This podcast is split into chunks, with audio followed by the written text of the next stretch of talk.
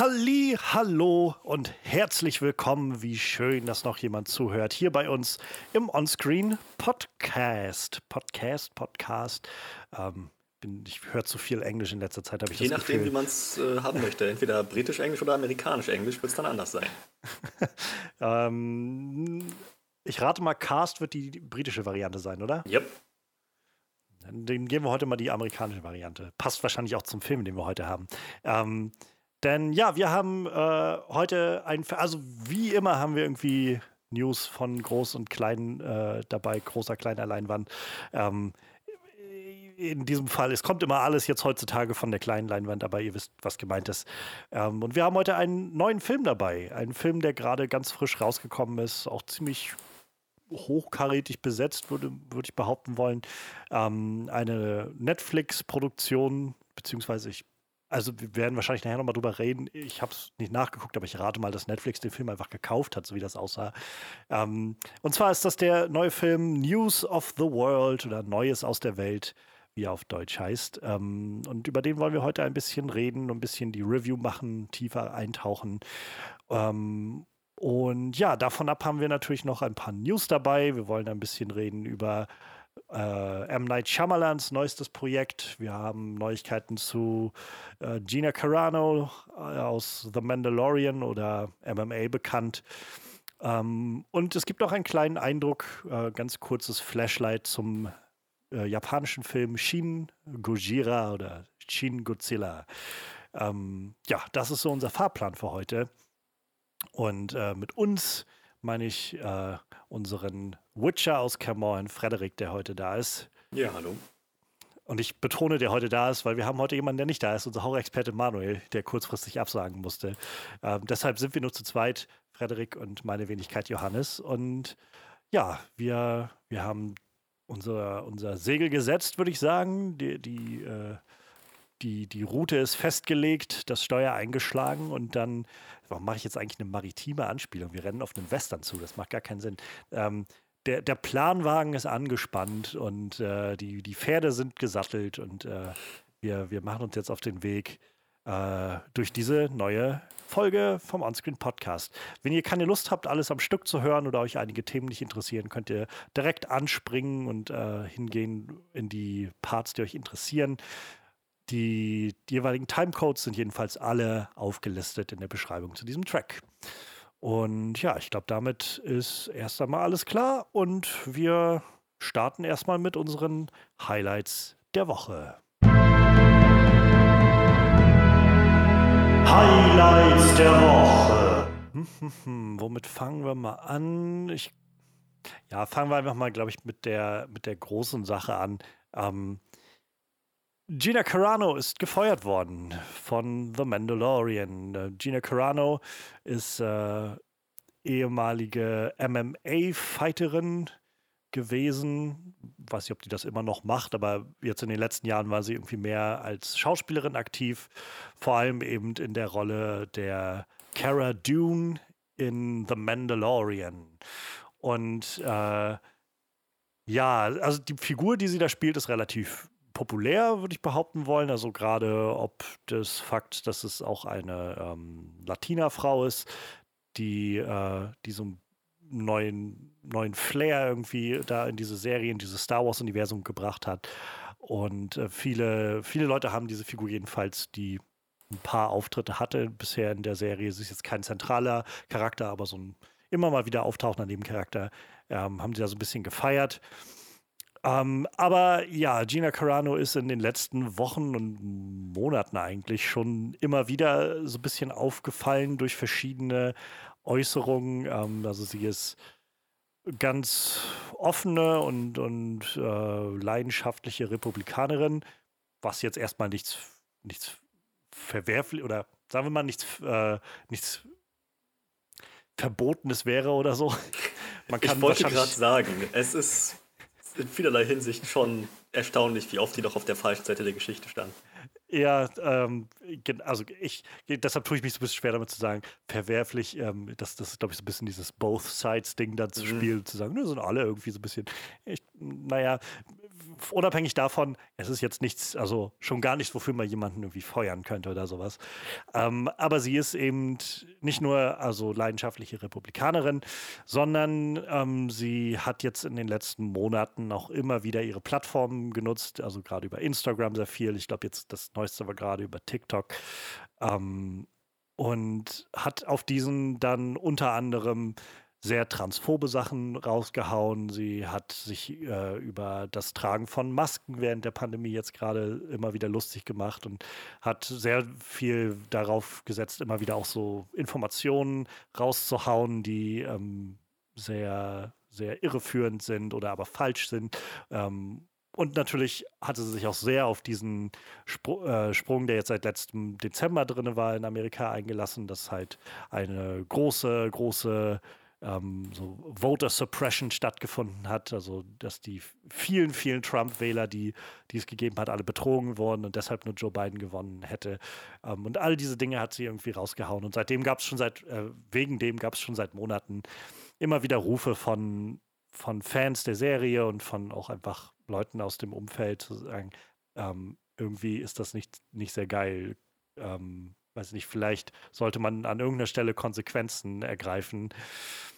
Und ja, jetzt kam es dann in den letzten Tagen zu einem Post, den sie gemacht hat, ähm, wo sie, wo sie irgendwie so ein sehr, sehr Holocaust verleugnend beziehungsweise verharmlosend war, indem sie darauf eingegangen ist oder, oder es ihre Meinung zu, zutage getreten hat, äh, dass sie glaubt, konservative Schauspieler und Republikaner, die in Hollywood aktiv sind, ähm, die würden genauso unterdrückt werden und behandelt werden wie die Juden während des Holocausts.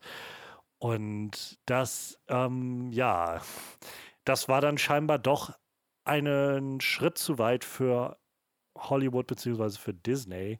Und daraufhin hat Disney und haben äh, Lucasfilm sie entlassen und auch ein Statement rausgegeben, in dem sie nochmal darauf hingewiesen haben, dass sie, also sie ist nicht mehr angestellt bei Lucasfilm, sie haben kein, keine Pläne in Zukunft mit ihr zusammenzuarbeiten. Ähm, sie auf Grundlage dessen, dass diese Posts, die sie gemacht hat, sehr verharmlosend, sehr äh, degradierend sind für viele Menschen und ähm, dass das ja un, äh, unacceptable, also nicht akzeptabel ist, was sie da schreibt und deshalb lässt man sie jetzt äh, gehen beziehungsweise wirft sie raus. Ähm, mit da drin hängt so die, die ähm, der Gedanke wohl, dass diese Figur Cara Dune ähm, war wohl eingeplant für noch ein, eines dieser größeren Spin-offs, die sie jetzt geplant haben von diesen Disney-Sachen. Das wird jetzt sicherlich erstmal auf Eis liegen in irgendeiner Form. Ähm, und natürlich für die nächsten Staffeln Mandalorian ist sie dann auch raus. Und ja, also das ist so die große Nachricht, das Große, was jetzt passiert ist, irgendwie, sie ist da rausgeflogen. Angeblich, so wird jetzt gemunkelt im Hintergrund, also so, äh, Hollywood Reporter, die, die Seite, ähm, verweist darauf, dass sie aus Quellen gehört hätten, dass man überhaupt schon hinter den Kulissen seit Monaten eigentlich schon nach einem handfesten Grund gesucht hat, um die Frau gehen zu lassen. Ähm, ich kann mir vorstellen, dass das auch so ein bisschen ein schwieriges Feld ist, weil man ja eben wahrscheinlich sich nicht hinstellen kann, um zu sagen, ja, wir entlassen dich jetzt mal, weil du irgendwie, ja, weiß ich nicht, weil du nicht unserer Meinung bist oder sowas. Oder äh, ich glaube, Amerika ist da sowieso nochmal so ein, so ein sehr sensibles Pflaster im Moment. Ähm, aber ja, das war auf jeden Fall Grund genug jetzt. Und naja, seitdem, das ist jetzt, glaube ich, zwei Tage her und seitdem ähm, ist das Internet auch wieder ganz schön zugange. Also man hat zum einen viele, viele Rufe, die sagen, Gott sei Dank endlich, äh, endlich raus mit, mit dieser Frau, die also ganz offensichtlich sehr, sehr menschenverachtende ähm, Ansichten vertritt. Und du hast natürlich die andere Seite, die jetzt äh, sich auch wieder sehr laut macht. Ja, das ist wieder typisch, ähm, dass man die, die Konservativen aus Hollywood, ne, Liberal Hollywood, äh, die konservativen Menschen einfach äh, wie Dreck behandelt und dieser ganze diese ganze Scharade, die da gespielt wird, würde nur beweisen, was sie ja eigentlich geschrieben hat. Und sie hat die Wahrheit gesagt und so und bla bla bla bla bla. Das, das Übliche, ähm, was mir eigentlich immer nur wieder vor Augen führt, so, es geht schon lange nicht mehr um Inhalte, also gerade von dieser konservativen mhm. Richtung, sondern es ist dann immer so ein, oh, das ist irgendwas, was die in Anführungszeichen Liberalen gemacht haben, die Linken gemacht haben. Ja, dann ist das scheiße. Und dann wird halt das irgendwie verdreht. Es ist halt, ich kann mich erinnern, als The Mandalorian rauskam und die Figur eingeführt wurde, da gab es halt noch dieselben Leute, so dieselben YouTube-Channels, dieselben so äh, Think-Piece-Autoren und was weiß ich, die alle dann gesagt haben, ja, das geht's, jetzt geht's hier wieder los. Lucasfilm, die SJWs müssen wieder irgendwelche Frauenfiguren in unser Star Wars schreiben und so. Und jetzt sind sie an der Stelle, ja, jetzt entlassen die die Frauenfigur, das kann doch nicht sein. Und das ist nämlich Hollywood. Und ja, es ist einfach sehr anstrengend. Ich bin bloß immer wieder erstaunt. Also, es ist so erwartbar, aber ähm, eine Seite, die ich halt eigentlich mal ganz gerne auch besuche für so Serien-News, ist halt ähm, Serienjunkies, die deutsche Seite. Und die, mir tun die Autoren da echt leid, weil die schreiben, finde ich, sehr gute Artikel. Aber wenn ich so in die Kommentare gucke, jedes Mal geht das sofort so los mit diesen heftigen, lasst Politik aus unseren Sachen und was weiß ich. Und gerade unter dem äh, Artikel zu dieser Nachricht haben sich die Kommentare so gestapelt von, von Leuten, die halt, nee, sie hat aber nichts Falsches gesagt. Und ja, ja, das ist wieder bis Hollywood und so. Und dann denke ich mir so, ja. Ach, ja, ja, was soll man Nichts Falsches gesagt. Ich, das, ich kann mir vorstellen, dass es auch Leute gibt, die jetzt, nachdem sie entlassen wurde, behaupten, ja, und you're proving her point. So, mhm. was, aber was ist denn das für eine Herangehensweise?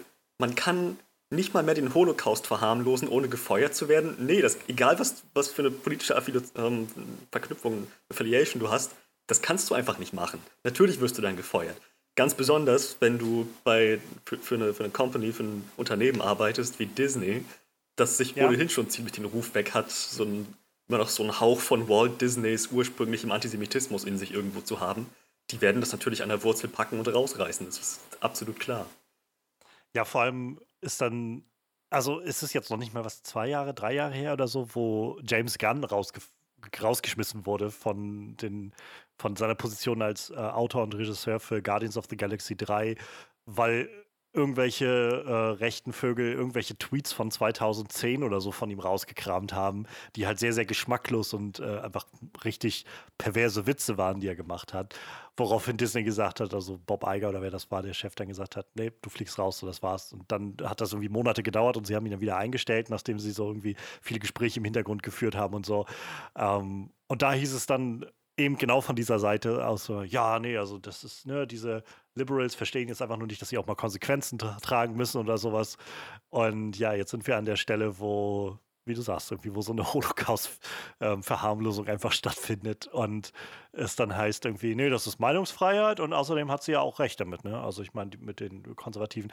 Ihr habt vier Jahre lang eine konservative, eine, nicht nur konservative, eine im Prinzip faschistisch ausgerichtete Regierung gehabt und sich dann hinzustellen und so zu tun, als wenn, nee, nee, wir werden unterdrückt. Also das, äh, also das, das ist, ist, vergleichbar mit dem, was den Juden widerfahren ist. So. Holocaust, Mass die Massenvernichtung, die Unterdrückung, die Armut, die menschenverachtenden Verhältnisse zu vergleichen mit, oh nein, die armen Hollywood-Schauspieler, die alle mindestens Millionäre sind, kriegen nicht so viele Verträge wie Rückkollegen oder werden häufiger entlassen hauptsächlich wegen der Scheiße, die sie sagen. Wie, kann, wie können sie es wagen? Das ist ja, das, das, das eine ist mit dem anderen absolut vergleichbar. Es ist im Prinzip dieselbe ja. Situation, alles nochmal ja. von vorne. Ein das Quatsch. ist es halt, ne? Es ist, es ist halt immer dasselbe, ne? Da wird immer so getan, wie das ist ja halt alles dasselbe irgendwie.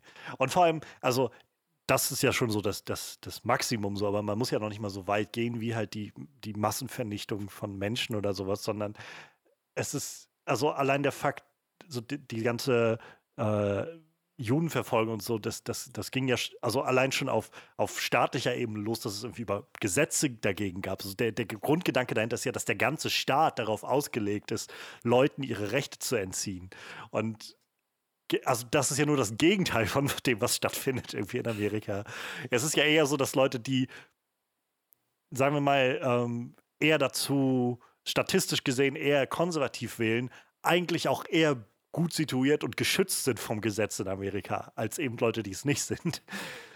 Und äh, ja, das ist, das ist halt sehr, sehr krass. Und ähm, ja, ich, also das krasseste, was ich jetzt noch gelesen hatte, oder was das krasseste, es war wieder unglaublich zu erwarten, aber es war so, äh, war ähm, unser aller Hampelmann aus Texas, äh, Ted Cruz, der sich dann geäußert hatte mit so einem, ähm, ja, das ist wieder typisch. Also Gina Carano ist auch eine texanische, ähm, texanische Schauspielerin und, und äh, ne, nur weil sie sich gegen Cancel Culture ausgesprochen hat und so, wird sie jetzt dann von den äh, Hollywood Elites dann äh, wieder rausgedrängt und so weiter. Und, ah, ich kann es halt einfach nicht mehr hören.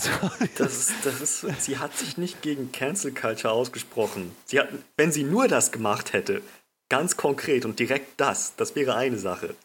Aber ja. die Art, wie sie es gemacht hat, ist entscheidend hier. Ja, ja. Das ist, oh Gott, wie, wie, du schon meintest, die hatten eine vier Jahre lange Präsidentschaft.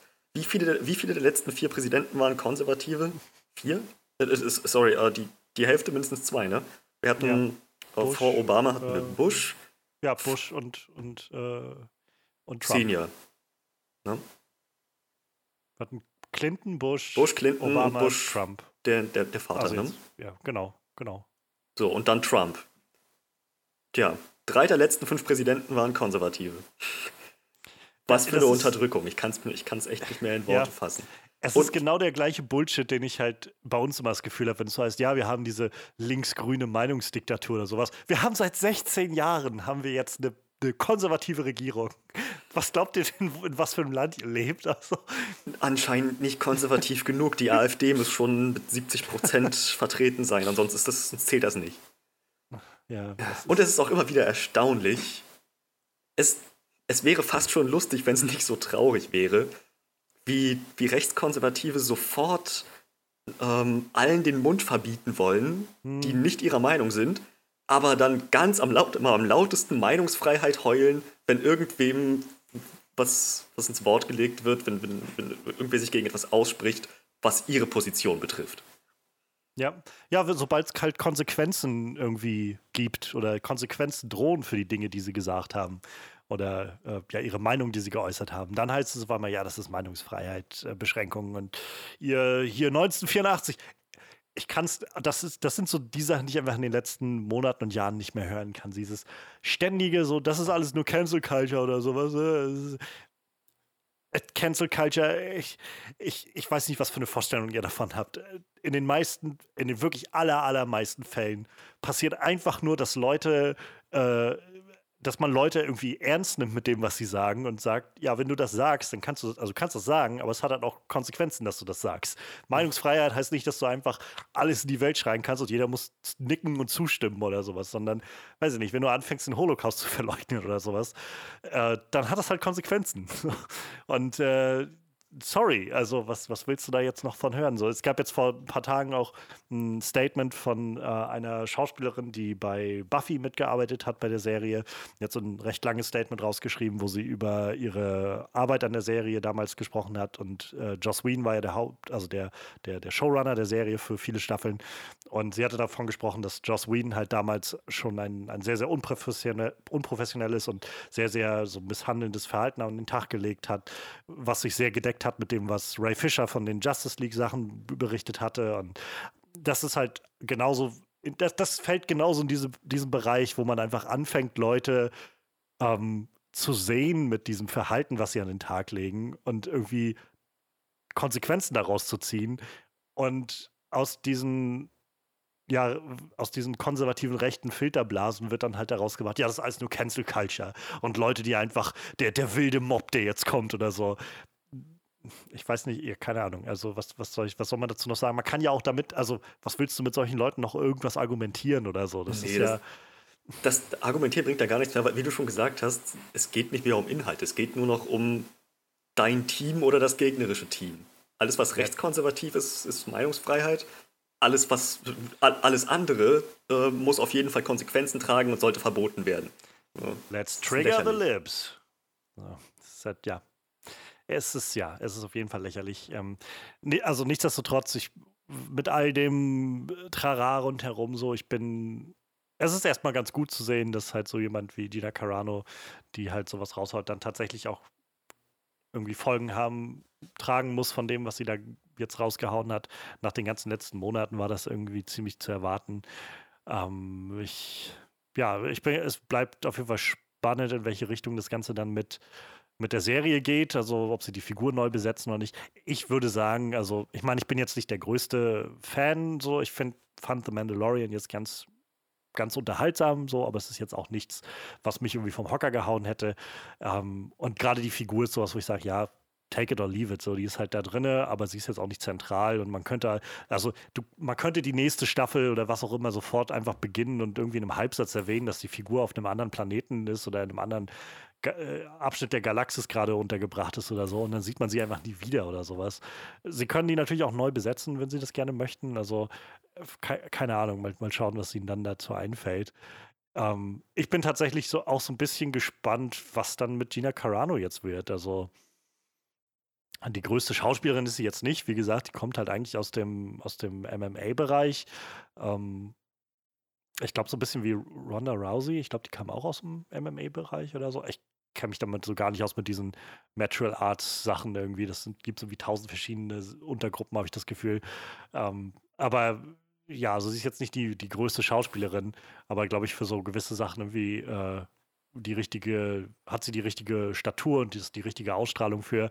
Ähm, und ich frage mich jetzt bloß so, ob das tatsächlich, ob, keine Ahnung, ob die so eine Richtung einschlagen wird, dass die in, weiß nicht, zwei, drei Jahren nur noch solche, solche Hardcore-Christian-Movies oder sowas macht oder von denen es ja auch genug gibt in Amerika.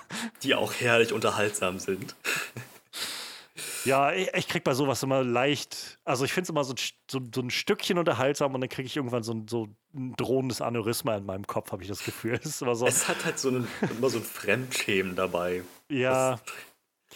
Es, es wirkt halt immer so ein bisschen wie aus so einer anderen Dimension gerissen, habe ich das Gefühl. So, so so, also es ist irgendwie faszinierend zu sehen, was für eine Vorstellung diese ultrakonservativen Menschen von der Welt haben. Ähm, aber weiß nicht, ich würde das halt nicht 90 oder 120 Minuten oder so aushalten, glaube ich. Also ich äh, weiß, ich habe so ein paar Video-Essays oder sowas, so Ausschnitte gesehen, äh, bin dann so auf, weiß ich nicht, diese, diese Kevin Sorbo-Filme eingegangen mit so God's Not Dead oder sowas.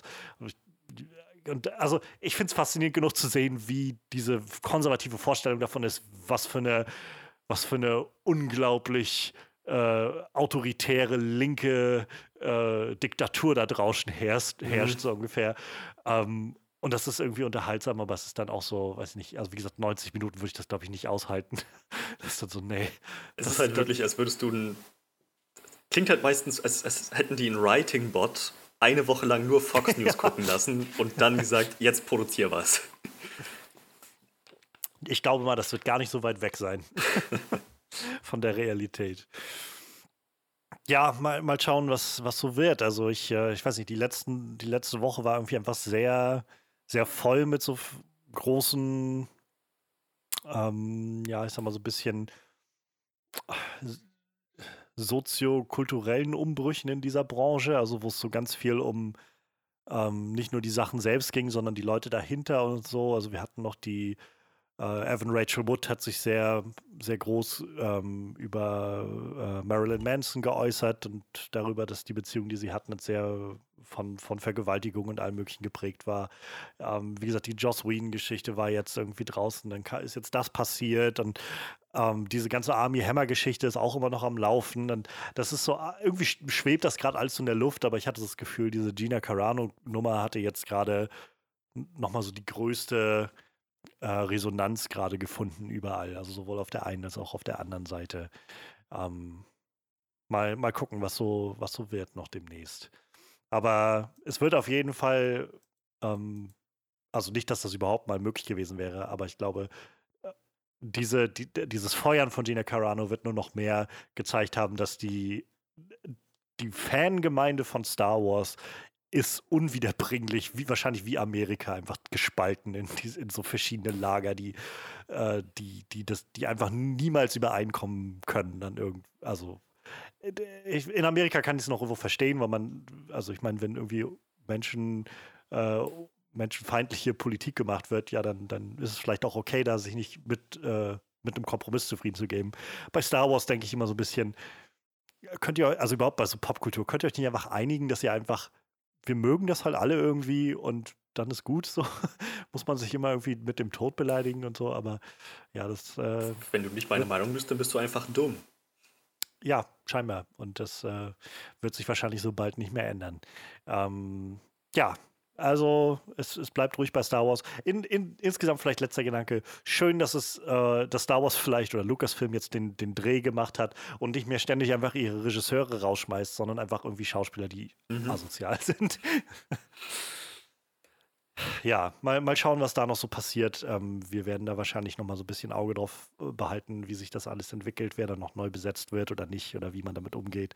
Und mal gucken, wie der, der Fan-Outcry sich noch so fortsetzen wird in den nächsten Wochen.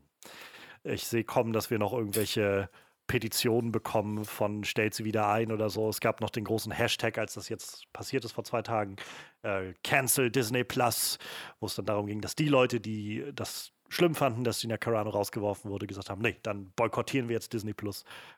Ja, es ist halt alles ein, ein neues Kapitel im großen Culture War, schätze ich. Also, ich meine aber, unter dem Hashtag äh, Cancel Disney Plus haben sich dann auch ziemlich viele gefunden, die sich für die Entlassung von Gina Carano ausgesprochen haben, dann halt so darauf reagiert haben, macht das ruhig, es wird euch keiner vermissen. So. Ja, ja, ja. Das ist, ich meine, das ist, ich finde es immer faszinierend, wie sich solche, solche Hashtags und solche Bewegungen irgendwie so entwickeln können.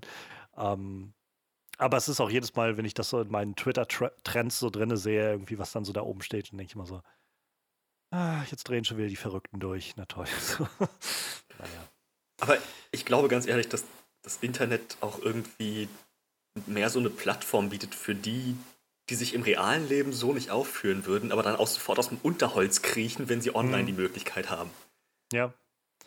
Ich de ja, denke ich auch. Also, ähm, so, keine Ahnung, es gibt halt genug Gründe auch, warum man auch sich gegen Disney entscheiden kann oder auch sollte oder so. Das muss jeder für sich selbst wissen, aber es gibt auf jeden Fall genug Gründe zu sagen, nee, ich möchte einfach nichts von Disney weiter finanzieren oder gucken oder so.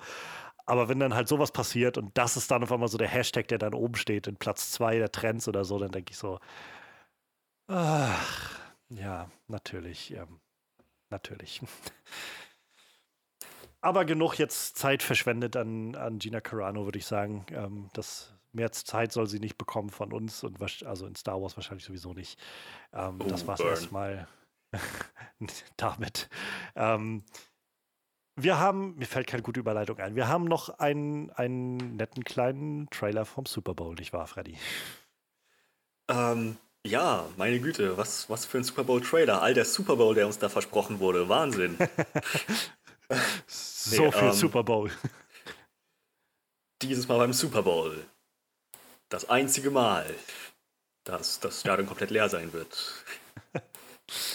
ähm, nee, äh, wir, wir hatten äh, uns vorhin den, den Trailer zum neuen Shyamalan-Film angeschaut. Ähm, Old. Ich glaube, der heißt einfach nur Old. Ne? Mhm. Ja. Ich weiß nicht, wie ich das großartig anders beschreiben soll als Familienurlaub an einem Strand, der scheinbar die Zeit beschleunigt. Ähm, und, und, zwar nicht regelmäßig für alle, sondern je nachdem, für manche mehr, für manche weniger in unterschiedlichen unregelmäßigen Abständen.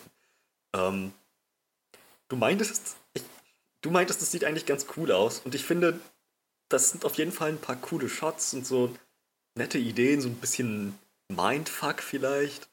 Ähm, aber von der Aufmachung des Trailers, der, der, der, ganze Trailer scheint nur so dich anzuschreien mit oh, What a Twist! Und das, keine Ahnung. Ich glaube, der Film wird bomben. Das also so richtig, richtig hart. Ich glaube nicht, dass der gut wird. Ja, das ist halt immer so ein bisschen das Problem bei Shyamalan. Also ich, ich bin mittlerweile so an dem Punkt, wo ich so ein so, äh, so begrudging Respect irgendwie für den Mann habe, wo ich so das. Ich, ich mag wenige seiner Filme tatsächlich. Also äh, ich äh, weiß nicht, also gerade auch in den letzten Jahren, was rauskam, so da fand ich jetzt noch The Visit vor ein paar Jahren noch irgendwie mit am interessantesten. Ja. Ähm, jetzt auch nicht, weiß ich nicht, übermäßig krass gut, aber doch irgendwie war unterhaltsam und, und gut gemacht. So. Ähm, aber zum Beispiel Split und Glass sind so Filme, mit denen ich jetzt nicht sonderlich viel anfangen konnte. Gerade Glass hat mich sehr, sehr enttäuscht. Oh, Split mochtest du doch, oder? Mm, ging so. Also ich fand Split hatte so Momente, aber war auch irgendwie so ein bisschen, so ein bisschen verpulvert am Schluss irgendwie. Also ähm, ich habe ihn jetzt auch seit dem Kino nicht mehr gesehen und vielleicht spielt auch mittlerweile einfach so mein, mein bitterer Beigeschmack von Glass damit rein. Ich weiß es nicht mehr. Ich müsste vielleicht Split einfach nochmal gucken. Ähm, aber ja, jetzt so, so insgesamt stehe ich jetzt gerade so ein bisschen skeptisch da. Aber ich habe halt einfach echt Respekt dafür, dass der Mann halt, also der finanziert seine Filme großteils selbst, der setzt seine Vision des Ganzen um. Und also, ob es jetzt mir gefällt oder nicht, es gibt ganz offensichtlich Leute, die das einfach sehr, sehr feiern, was er da macht und, und diese äh, Twists und, und Turns irgendwie sehr genießen. Also, gerade Glass war jetzt auch so ein Film, war jetzt, jetzt nur nicht mega erfolgreich, aber dafür, dass der halt für ein, relativ schmales Budget gemacht wurde, ähm, war der halt dann doch schon ganz schön erfolgreich irgendwie. Und äh, da, ich kenne auch genug Leute, also so, die, die Glass auch einfach gut fanden und da irgendwie viel drin finden können. Und weiß nicht, ich, für mein Gefühl ist immer so, die, die Szenarien, die ähm, sich Shyamalan ausdenkt, gefallen mir meistens sehr, sehr gut. Ähm, es ist dann bloß so meistens die, die Auflösung, in das, die das Ganze dann hinschlittert, die dann manchmal so ein bisschen sehr, ähm, ja, so, mich nicht mehr so wirklich überzeugen kann. Bei dem Film jetzt hier, bei, bei Old, so wie das aussieht, ähm, weiß ich nicht, ich, also das Konzept, ja, wie du schon sagst, so ein bisschen Mindfuck, Time Travel und oder, oder irgendwie Zeit beschleunigen oder sowas ähm, am Strand. Keine Ahnung, ich, ich krieg dann immer das, das Gefühl und ich rate mal, also ich habe es jetzt nicht nachgeguckt, aber ich könnte mir vorstellen, dass die Twilight Zone eine der liebsten Serien von M. Night Shyamalan war, als er ein Kind war. Könnte ich mir einfach gut vorstellen bei so den Sachen, die er macht. Ähm, und das, der Vibe kommt so für mich rüber irgendwie. Es wird wahrscheinlich so eine kleine Geschichte sein, irgendwie mit so einem kleinen Cast und irgend so eine weirde Sache geschieht. Und dann werden wir, also dann mal gucken, wo es hingeht. So, ich glaube, wieder da die Frage, was macht man dann draus? In welche Richtung lässt man das Ganze dann, äh, dann, dann ausarten, sozusagen. Und äh, weiß ich nicht, also ich, ich habe immer so ein bisschen jetzt Hoffnung, dass das Ganze mich dann vielleicht doch für sich gewinnen kann. Das Konzept erscheint mir schon mal einfach so catchy, da bin ich jetzt irgendwie schon mal interessiert. Ich mag den Cast vor allem auch sehr gerne, wenn ich da jetzt bisher so sehe. Ähm, die Vicky Creeps, die, glaube ich, also wie es jetzt aussieht in dem Trailer, die Mutter spielt, aber ich meine, wer weiß das schon, wenn die da alle unterschiedlich altern, wer das jetzt ist. Ja. Ähm, aber die Vicky Creeps kenne ich vor allem aus, ähm, aus der Seidene Faden. Ähm, da war sie wirklich großartig drin. Ähm, äh, und Thomason McKenzie, die ist halt kurz zu sehen in dem Trailer, in so einem kleinen Shot, das scheint die Tochter zu sein. Äh, auch ganz, also die habe ich echt lieb gewonnen, die Schauspielerin, noch recht jung. Äh, die hat vor allem in, in, Jojo Rabbit gerade letztes Jahr eine der Hauptrollen gespielt. Und ähm, ja, ich, keine Ahnung, also das sind so auch Namen, wo ich dann hellhörig werde und so ein bisschen interessiert werde, was so wird. Und vielleicht liegt es auch einfach mittlerweile wieder so ein bisschen daran, dass es äh, eben so lange keine neuen Filme gab und auch so größere Filme ausgeblieben sind. Ich meine, das ist jetzt kein Blockbuster, aber es wirkt halt schon auch ein bisschen größer gemacht und ein bisschen, bisschen besser oder es wirkt nicht voll Indie, sag ich mal. Ähm, so, so ganz günstig so, sondern so ein bisschen mit viel Aufwand gemacht. Und irgendwie ist das alles, wo kommt das alles so zusammen, wo ich das Gefühl habe, ich will mich mal auch noch nicht auf zu viele Hoffnungen oder irgendwas einlassen, aber interessiert bin ich erstmal schon, wenn ich diesen Old Trailer sehe. Dafür, dass ich vorher nur wusste, Shyamalan macht jetzt einen neuen Trailer, äh, neuen Film, an dem er arbeitet, und der heißt, glaube ich, Old. Und das war's. Mehr wusste ich nicht. Ich glaube, ich, ich hatte noch mitbekommen, dass es irgendwas mit Wasser zu tun hat, weil es gab irgendwann mal so ein, äh, vor ein paar Wochen, da hat er, glaube ich, so ein, so ein Foto gepostet, äh, dass die Dreharbeiten durch sind. Da stand er auf so einem großen Boot und hatte irgendwie die letzte Klappe dann in der Hand und meinte dann so, die Dreharbeiten hier am Wasser sind jetzt beendet irgendwie. Und, ähm, It's a Rap und so. Und das alles, was ich davon wusste. Und jetzt, wo ich den Trailer gesehen habe, dachte ich, hm, ja, doch, also interessiert bin ich auf jeden Fall schon mal. Ja, ich meine, der, der Schauspieler aus Life of Pi und Hereditary ist auch dabei. Daher, ich habe die ganze Zeit überlegt, woher ich den kenne. Und wo du es jetzt sagst, ja, ich kenne den insofern, weil ich, weil ich Clips oder Szenen oder, oder Bilder von den Filmen kenne, die du gerade benannt hast, aber die Filme habe ich noch nicht gesehen. Deshalb schoss er mir noch nicht sofort ein, aber stimmt, wo du sagst, ja. Ähm, ich weiß gerade gar nicht, welcher das ist von denen. Ähm, ist das der Luca Faustino Rodriguez? Ich schaue das mal kurz nach. Während du das nachschaust, ähm, kann ich ja noch mal ein paar Gedanken loswerden. vielleicht liegt es einfach nur an der Art, wie der Teaser aufgebaut ist, aber für mich sieht das nur aus wie eine Anreihung von boah, mind blown. Und dann kommt er hinter dem Stein hervor und ist 16 Jahre älter. Und dann, dann, dann, dann ist die Tochter auf einmal ebenfalls älter geworden und schwanger. Boah, okay.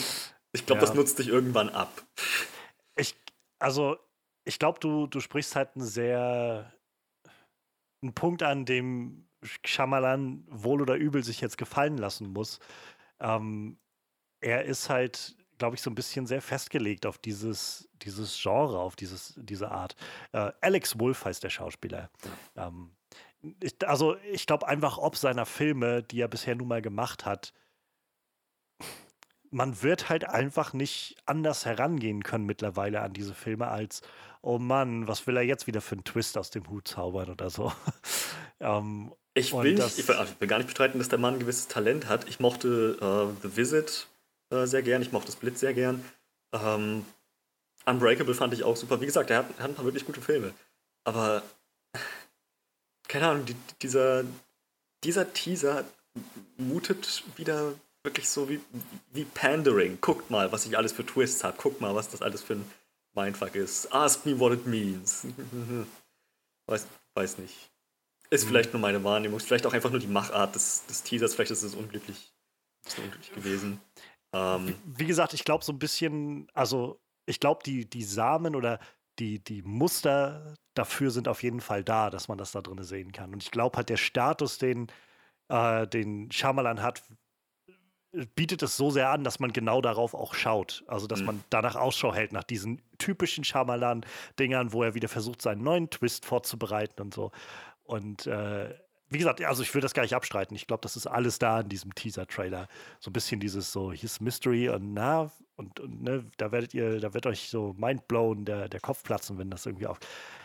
Und ich versuche mich halt gerade nicht auf diese Gedanken einzulassen, sondern so ein bisschen einfach so, keine Ahnung, ich sehe die Schauspieler, ich sehe irgendwie so das Konzept und denke, äh, wer weiß, in welche Richtung das geht. Und also ich sehe kommen, das, sind bloß 30 Sekunden, ähm, ich sehe kommen, dass das in so einem 120-Minuten-Film oder so wieder an irgendeinen Punkt gerät, wo ich sagen kann, okay, ja, bis hierhin konnte ich mitgehen, aber das, ist, das geht mir jetzt gerade schon wieder drei, vier Schritte zu weit, wenn ich ehrlich bin. Mhm.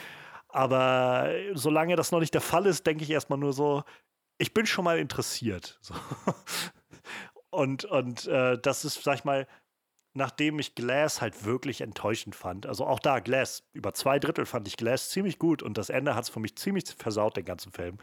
Ähm, ist, ist halt so, also ich hatte nicht damit gerechnet, dass ich den nächsten Shyamalan-Trailer sehe und nicht sofort rauskomme mit so einem, oh, jetzt kommt Shyamalan hier schon wieder um die Ecke, sondern so, jetzt denke ich halt so, ja, das sieht interessant genug aus. Ähm, ich ich werde jetzt erstmal kein, ich würde jetzt kein Geld darauf wetten, dass das Ganze mich vom Hocker haut, aber ich bin erstmal gewillt, dem eine Chance zu geben. Ich glaube, wenn ich mich nicht täusche, soll der Film ähm, genau, am, im Juli diesen Jahres rauskommen. Ähm, Shyamalan hatte auch darauf, glaube ich, hingewiesen, dass er gerne möchte, dass der Film im Kino rauskommt. Ja, mal schauen, ob das dann tatsächlich äh, passieren wird. Bis dahin ist noch ein bisschen Zeit. Ähm, aber genau das ist halt der Punkt. Also bis dahin ist noch ein bisschen Zeit. Eine ganze Menge kann irgendwie noch bis dahin passieren. Ja, äh, soweit alle Gedanken zu Old losgeworden, oder? Ja, auf jeden Fall. Okidoki, dann äh, schließen wir an dieser Stelle mal ab mit Old, mit unseren Highlights der Woche. Und äh, dann gibt es jetzt noch ein kleines Flashlight, bevor wir anfangen mit unserer Review für Neues äh, aus der Welt. Jetzt kommt ein kleines Flashlight zu Shin Godzilla. Ja, seit jetzt vor ein paar Wochen der, ähm, der, der Trailer für Godzilla vs. Kong rausgekommen ist, ähm, bin ich so ein bisschen in, in Kaiju-Laune gekommen und habe jetzt immer noch mal so ein paar Filme ähm, nebenbei mal nachgeguckt oder noch mal erneut geschaut oder so, ähm, die ich die mir, wo, mir der Sinn danach stand. Also ich hatte jetzt die, die beiden Godzilla-Filme noch mal geguckt gehabt, die jetzt in den letzten Jahren rausgekommen sind, also die beiden amerikanischen Godzilla-Filme.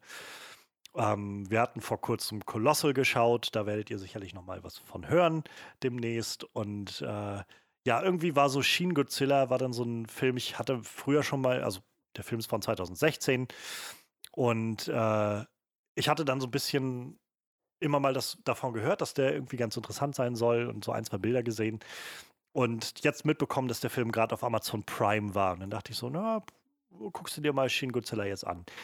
Ähm, zumal ich, also ich, ich habe früher mal irgendwann so als, als Kind mal so ein oder zwei von diesen japanischen Godzilla-Filmen mitbekommen, was keine große Eingrenzung ist. Also ich meine, die Filme sind, ähm, ich glaube, in den 60ern kam der erste raus oder in den frühen 50ern. Ich bin mir nicht ganz sicher. Ich glaube, 50er sogar kam der erste Film raus. Und seitdem haben die ja, weiß ich nicht, 20, 30 Godzilla-Filme oder sowas gemacht. Also, ähm, ja, in, insofern, was, was sagt das jetzt schon aus, wenn ich ein oder zwei Filme mal irgendwann davon mitbekommen habe, von diesen alten. Aber gerade auch die alten ähm, oder die japanischen Godzilla-Filme sind ja bis, äh, bis weit in die 2000er, also bis zu Shin Godzilla tatsächlich, ähm, geprägt gewesen davon, dass sie nun mal als äh, auf dieser Tradition basieren, so mit viel mit, mit Puppen und so dieser Kostümen so zu arbeiten und Miniaturstädten und sowas, die dann zertrümmert werden.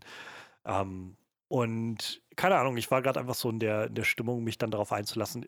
Nicht im Wissen, und das hatte ich dann rausgefunden, dass Shin Godzilla von 2016 äh, der erste Godzilla-Film, also japanische äh, Godzilla-Film ist, in dem Godzilla auch völlig, also komplett mit CGI animiert wurde. Ähm, ja, und was, was, was lässt sich zu Shin Godzilla sagen? Shin Godzilla ist ähm, der im Prinzip so eine Art Reboot des oder Remake des originalen Godzilla-Films.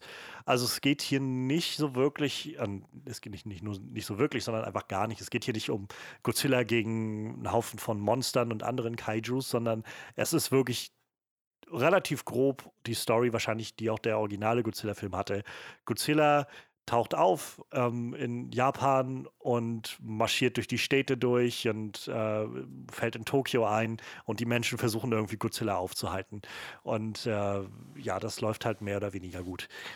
Und wo der alte Godzilla-Film, also der erste Godzilla-Film, ja vor allem als so ein, so ein Mahnmal des atomaren Ausfalls in Japan irgendwie inszeniert wurde als Kommentar darauf, ähm, was mit den Atombomben aus Hiroshima und Nagasaki passiert ist und ähm, wie das die Welt geprägt hat und Japan geprägt hat, ist Shin Godzilla tatsächlich ein ziemlich deutlicher und starker Kommentar auf ähm, die Ereignisse der letzten zehn Jahre ungefähr in, in ähm, Japan. Ich bin mir jetzt nicht ganz sicher, ich glaube 2010 oder 11 war das große Seebeben, woraufhin die, ähm, die ja, atomare Katastrophe von äh, Fukushima passiert ist. Ja. Und ähm, genau darauf bezieht sich der Film an sehr, sehr vielen Stellen. Das ist sehr zu merken.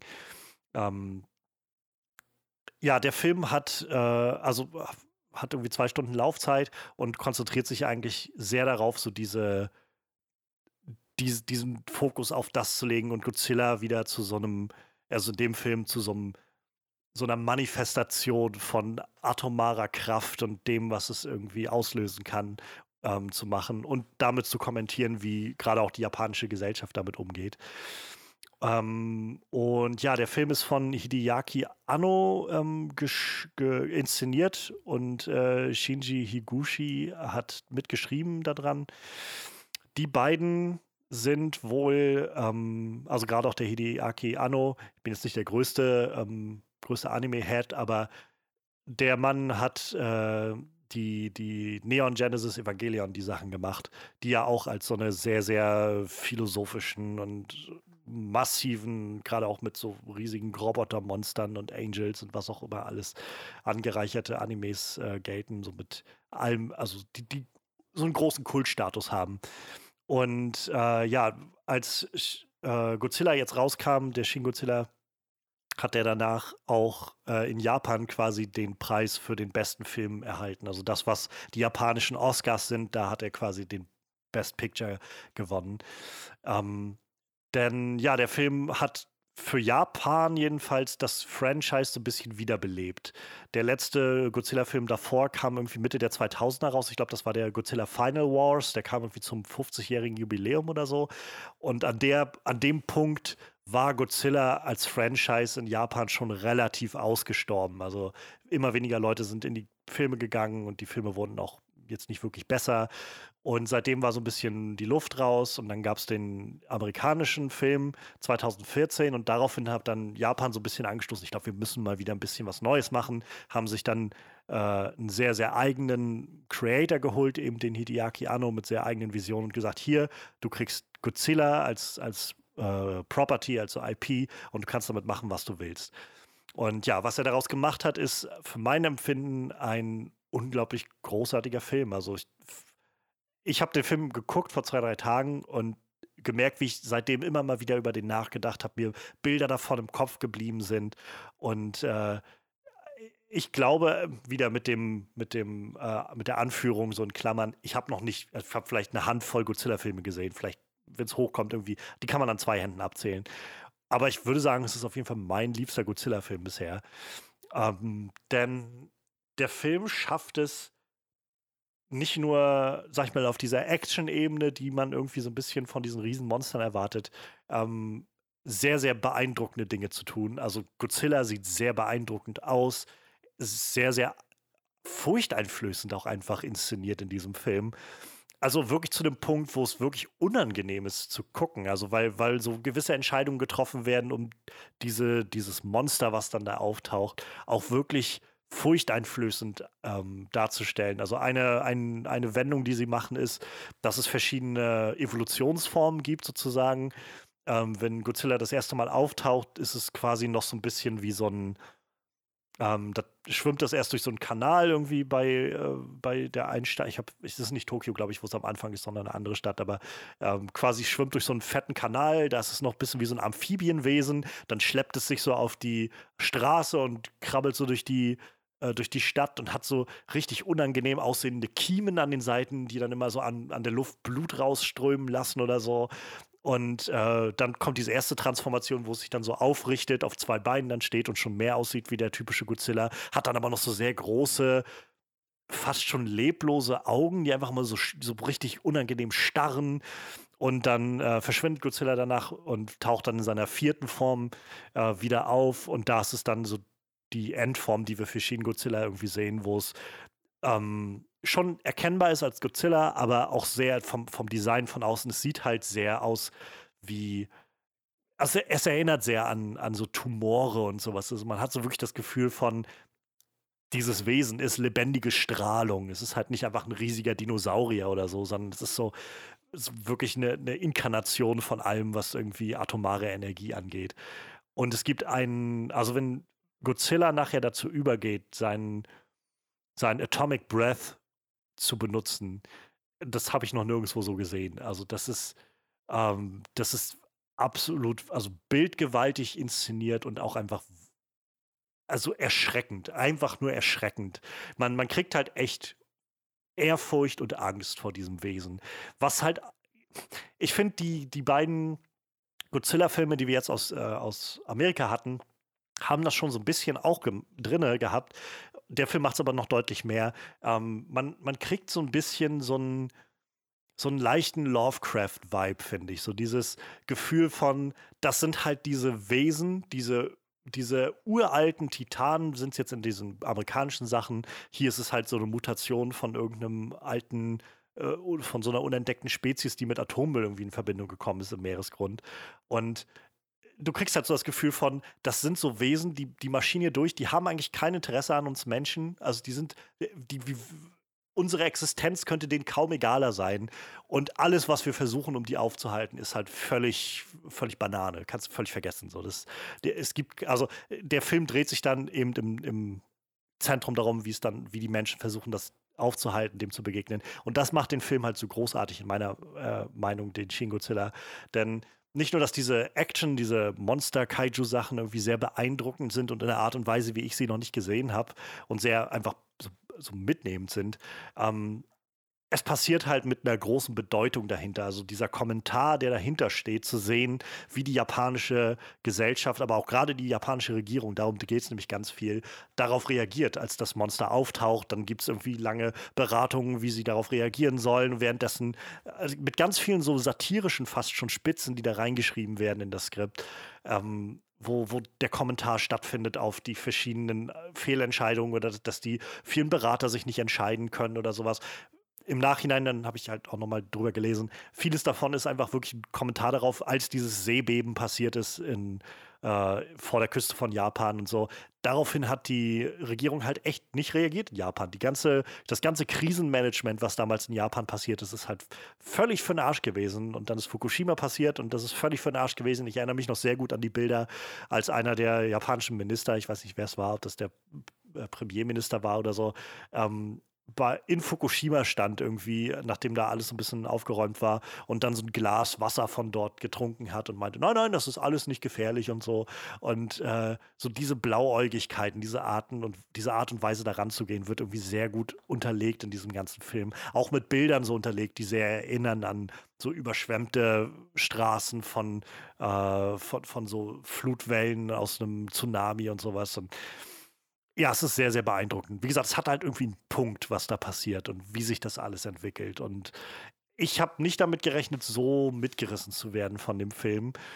Ähm, und wie gesagt, also mir, es gibt Aspekte von dem Film, die mir noch immer zum Denken ähm, geben, zu denken geben. Gerade das Ende des Films, also der letzte Shot ist sehr, sehr ominös gehalten, ähm, wohl sehr typisch für diesen äh, Hideaki Anno ähm, in äh, gerade auch die Neon Genesis Evangelion Sachen sind wohl auch sehr, sehr ähm, ja, interpretationsoffen an vielen Stellen und ich glaube, da spielt auch Shin Godzilla so ein bisschen rein.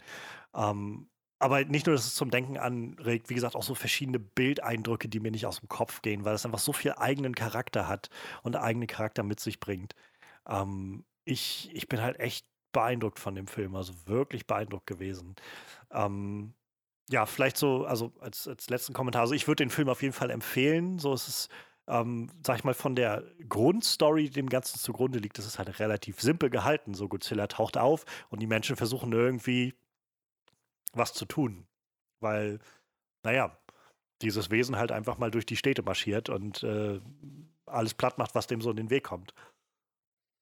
Und ähm, da, da, was das Ganze halt interessant macht, ist irgendwie die Relevanz, die, den, die da überall mit reinspielt. Der Film nimmt das auch verhältnismäßig ernst, sag ich mal. Also es ist halt nicht diese, ich glaube, selbst die besten Godzilla-Filme, also auch gerade aus, aus Japan, wahrscheinlich bis auf das Original, kommen halt nicht ohne diese typische Cheesiness aus, so dieses ähm, Overacting an vielen Stellen und, und irgendwie alles so sehr überdreht. Und der Film hat das eigentlich nicht. Also der Film nimmt das schon wirklich ziemlich, ziemlich ernst an den meisten Stellen.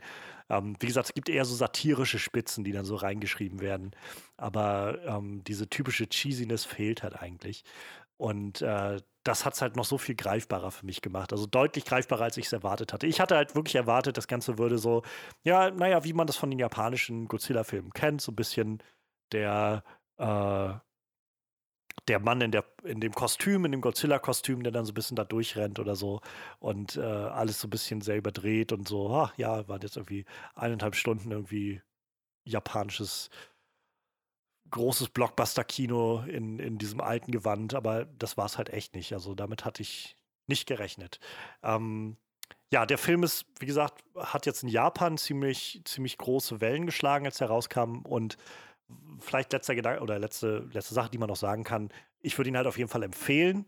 Ähm, Gerade auch, wenn man Fan ist von solchen Sachen. Aber dazu sei auch gesagt, ich, äh, also weiß ich nicht, ob meine Meinung dazu jetzt irgendwie so relevant ist, sag ich mal, weil also allein in unserer Podcast-Runde ähm, haben wir schon sehr, sehr unterschiedliche Auffassungen davon, wo so die guten oder schlechteren Kaiju-Filme liegen. Ähm, der, und Shin Godzilla zählt wohl auch in diese Kategorie von Filmen, die so ein bisschen kontroverser von der Kaiju äh, Community aufgenommen wird, weil halt Leute dann, also für einige Leute fehlt halt dieses Monster-Element, Monster Clash, sodass halt ein anderes Monster noch da ist, um dagegen zu kämpfen. Es gibt auch genug Leute, die sagen, wie ja, diese ganzen äh, Boardroom-Szenen oder sowas, die Regierung zu sehen, wie sie da interagiert und so weiter. Das wäre, also das ist für, für viele irgendwie uninteressant und langweilig oder so. Das kann ich sogar nachvollziehen. Ich kann halt nur sagen, für mich macht es irgendwie Sinn, weil es irgendwie einen Punkt hat, mit dem das alles da stattfindet. Und äh, wie gesagt, ich hatte nicht damit gerechnet, sowas zu sehen, aber ich wurde halt von vorn bis hinten mitgerissen. Und ich kann halt nur sagen, wenn man, wenn man, glaube ich, einfach so ein bisschen Interesse an dieser Art von Film hat, dann äh, sollte man sich Shin Godzilla auf jeden Fall nicht entgehen lassen und wenigstens äh, sich äh, eine eigene Meinung dazu bilden. Es, es lohnt sich, glaube ich, auf jeden Fall, dem mal einen Besuch abzustatten. Im Moment bei Amazon Prime. Genau. Ähm, ja, hattest du Shin Godzilla schon mal geguckt, Freddy? Du bist ja auch, also nee, du bist ja deutlich größerer Wir, wir hatten nur mal im Podcast drüber nachgedacht, ob wir den gucken und besprechen. Und ich hatte mir dann nur mal angeschaut äh, bei, bei Amazon, glaube ich, ne? Mhm. Ähm, was mich da so eventuell erwarten könnte. Ähm, ich habe mich aber, ich habe ihn noch nicht, ich habe ihn noch nicht gesehen. Naja, also wenn du, wenn du mal dazu kommst, so Gott äh, fühl dich zu nichts äh, äh, bewegt oder gedrängt. Aber falls du dazu kommen solltest, würde es mich e-, echt interessieren, was du von dem Film hältst. Äh, da wir, gerade was diese Kaiju-Filme angehen, glaube ich, immer sehr unterschiedlicher Meinung sind. Also wir mögen sie, glaube ich, beide, ähm, aber ich glaube, wir mögen sehr unterschiedliche Aspekte dieser Filme. Wo für mich, also ich habe jetzt auch gerade wieder beim, beim Rewatch gemerkt, so ich finde halt den 2014er Godzilla ist für mich immer noch bei weitem der stärkste aus diesen aktuellen Godzilla, Kong Skull Island und King of the Monsters Filmen. Ähm, wo ich glaube, bei dir ist es ja mehr mittlerweile King of the Monsters, der so diese Krone trägt. Genau, dicht, ähm, sehr, sehr, dicht gefolgt von 2014 ähm, Godzilla. Äh, es gibt auch so ein paar Lines, einfach so ein paar einzelne Lines Dialog, die ich ähm, gerne einfach verdränge aus dem King of the Monsters. Und dann funktioniert der Film auch äh, tadellos. Das sind dann halt so, das manchmal so, wie so Bruchstellen, wo ich so, oh, ich wünsche, das hätten sie gerade nicht gemacht, das ist ein bisschen cringe. Aber im Großen und Ganzen ist an dem Film irgendwie mehr, mehr dran. Ähm, das, keine Ahnung, die Schauspieler sind präsenter, die Story ist irgendwie ein bisschen stringenter, finde ich. Äh, die Welt ist größer. Ich, also für mich persönlich ist das, äh, ist das der bessere Kaiju-Film. Ähm, aber ich finde auch den 2014 Godzilla-Film großartig. Wie gesagt, genau deswegen äh, würde es mich dann mal interessieren, wenn du irgendwann mal äh, zu Shin Godzilla kommen solltest, was du von dem Film hältst, so wie, wie du das auffasst, ob das dich auf ähnlichen Arten mitreißen kann oder eben nicht, wo es mich jetzt mitgerissen hat. Ähm, ich war auf jeden Fall echt geflasht von Shin Godzilla und äh, ich, äh, ich, ich, weiß nicht, ob sie planen, da jetzt nochmal ein neues Franchise draus zu machen und das noch fortzuspinnen. Ich meine, es ist auch schon wieder vier Jahre her. Seitdem gab es, glaube ich, jetzt keinen neuen. Ähm, also es gab neue japanische Godzilla-Filme, aber das waren alles diese animierten, die bei Netflix gelandet sind, ähm, von denen ich zwei, glaube ich, gesehen habe und dann habe ich keine Lust mehr gehabt. ähm, aber ich, die haben so weit, also die haben nichts zu tun mit Shin Godzilla, würde ich behaupten wollen. Ähm, also keine Ahnung, ob sie da noch mal was draus machen wollen oder nicht. Der Film steht auf jeden Fall für mein Empfinden ziemlich gut auch so für sich, einfach wie er ist. Ähm, ja, so viel sonst erstmal zu Shin Godzilla. Wie gesagt, nutzt die Gelegenheit vielleicht, solange ihr auf Amazon Prime ist, da einfach noch mal einen Blick reinzuwerfen. Dann sind wir auch durch mit diesem kleinen Flashlight zu Shin Godzilla und äh, dann geht es jetzt weiter mit unserer Review zu News of the World.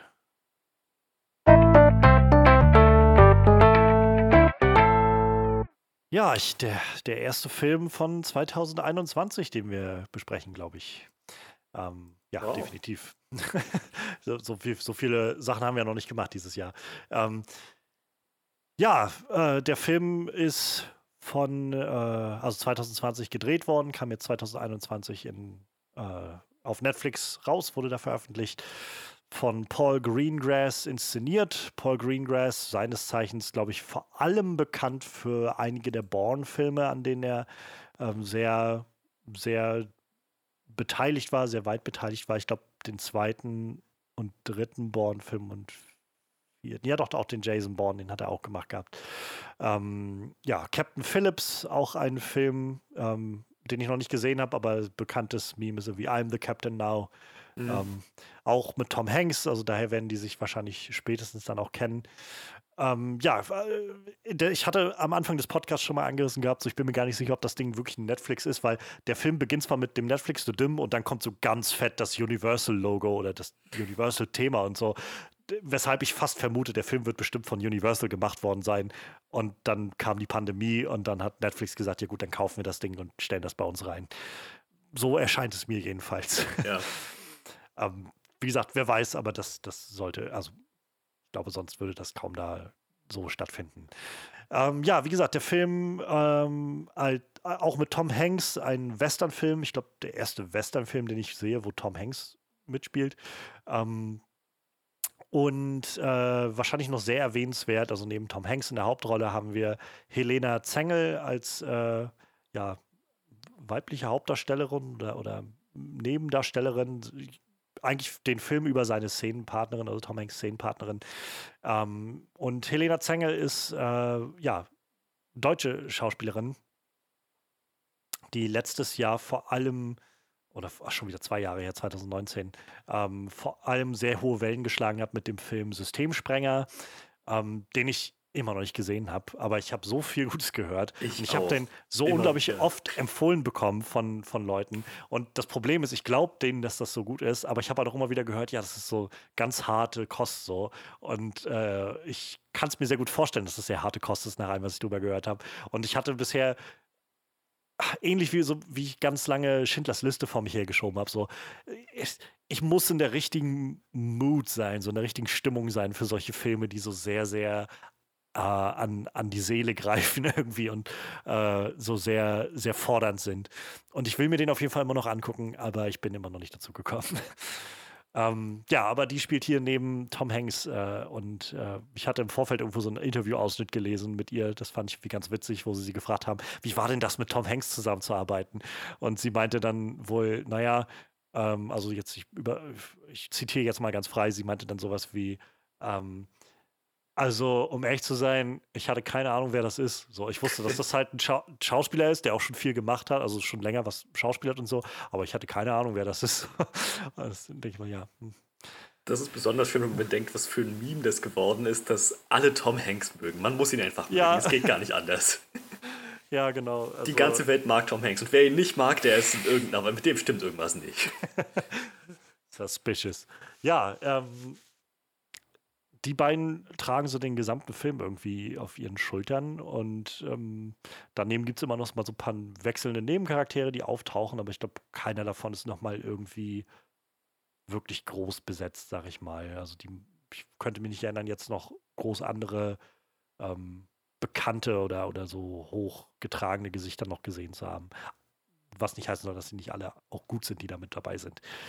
Ja, der Film dreht sich ähm, um einen Captain, ehemaligen ähm, Südstaaten-Captain, der äh, zu 1870, also ich glaube kurz nach Ende des, des Civil Wars oder während des Civil Wars sogar noch, ähm, ich habe gerade nicht im Kopf, wann der Civil War äh, zu Ende war.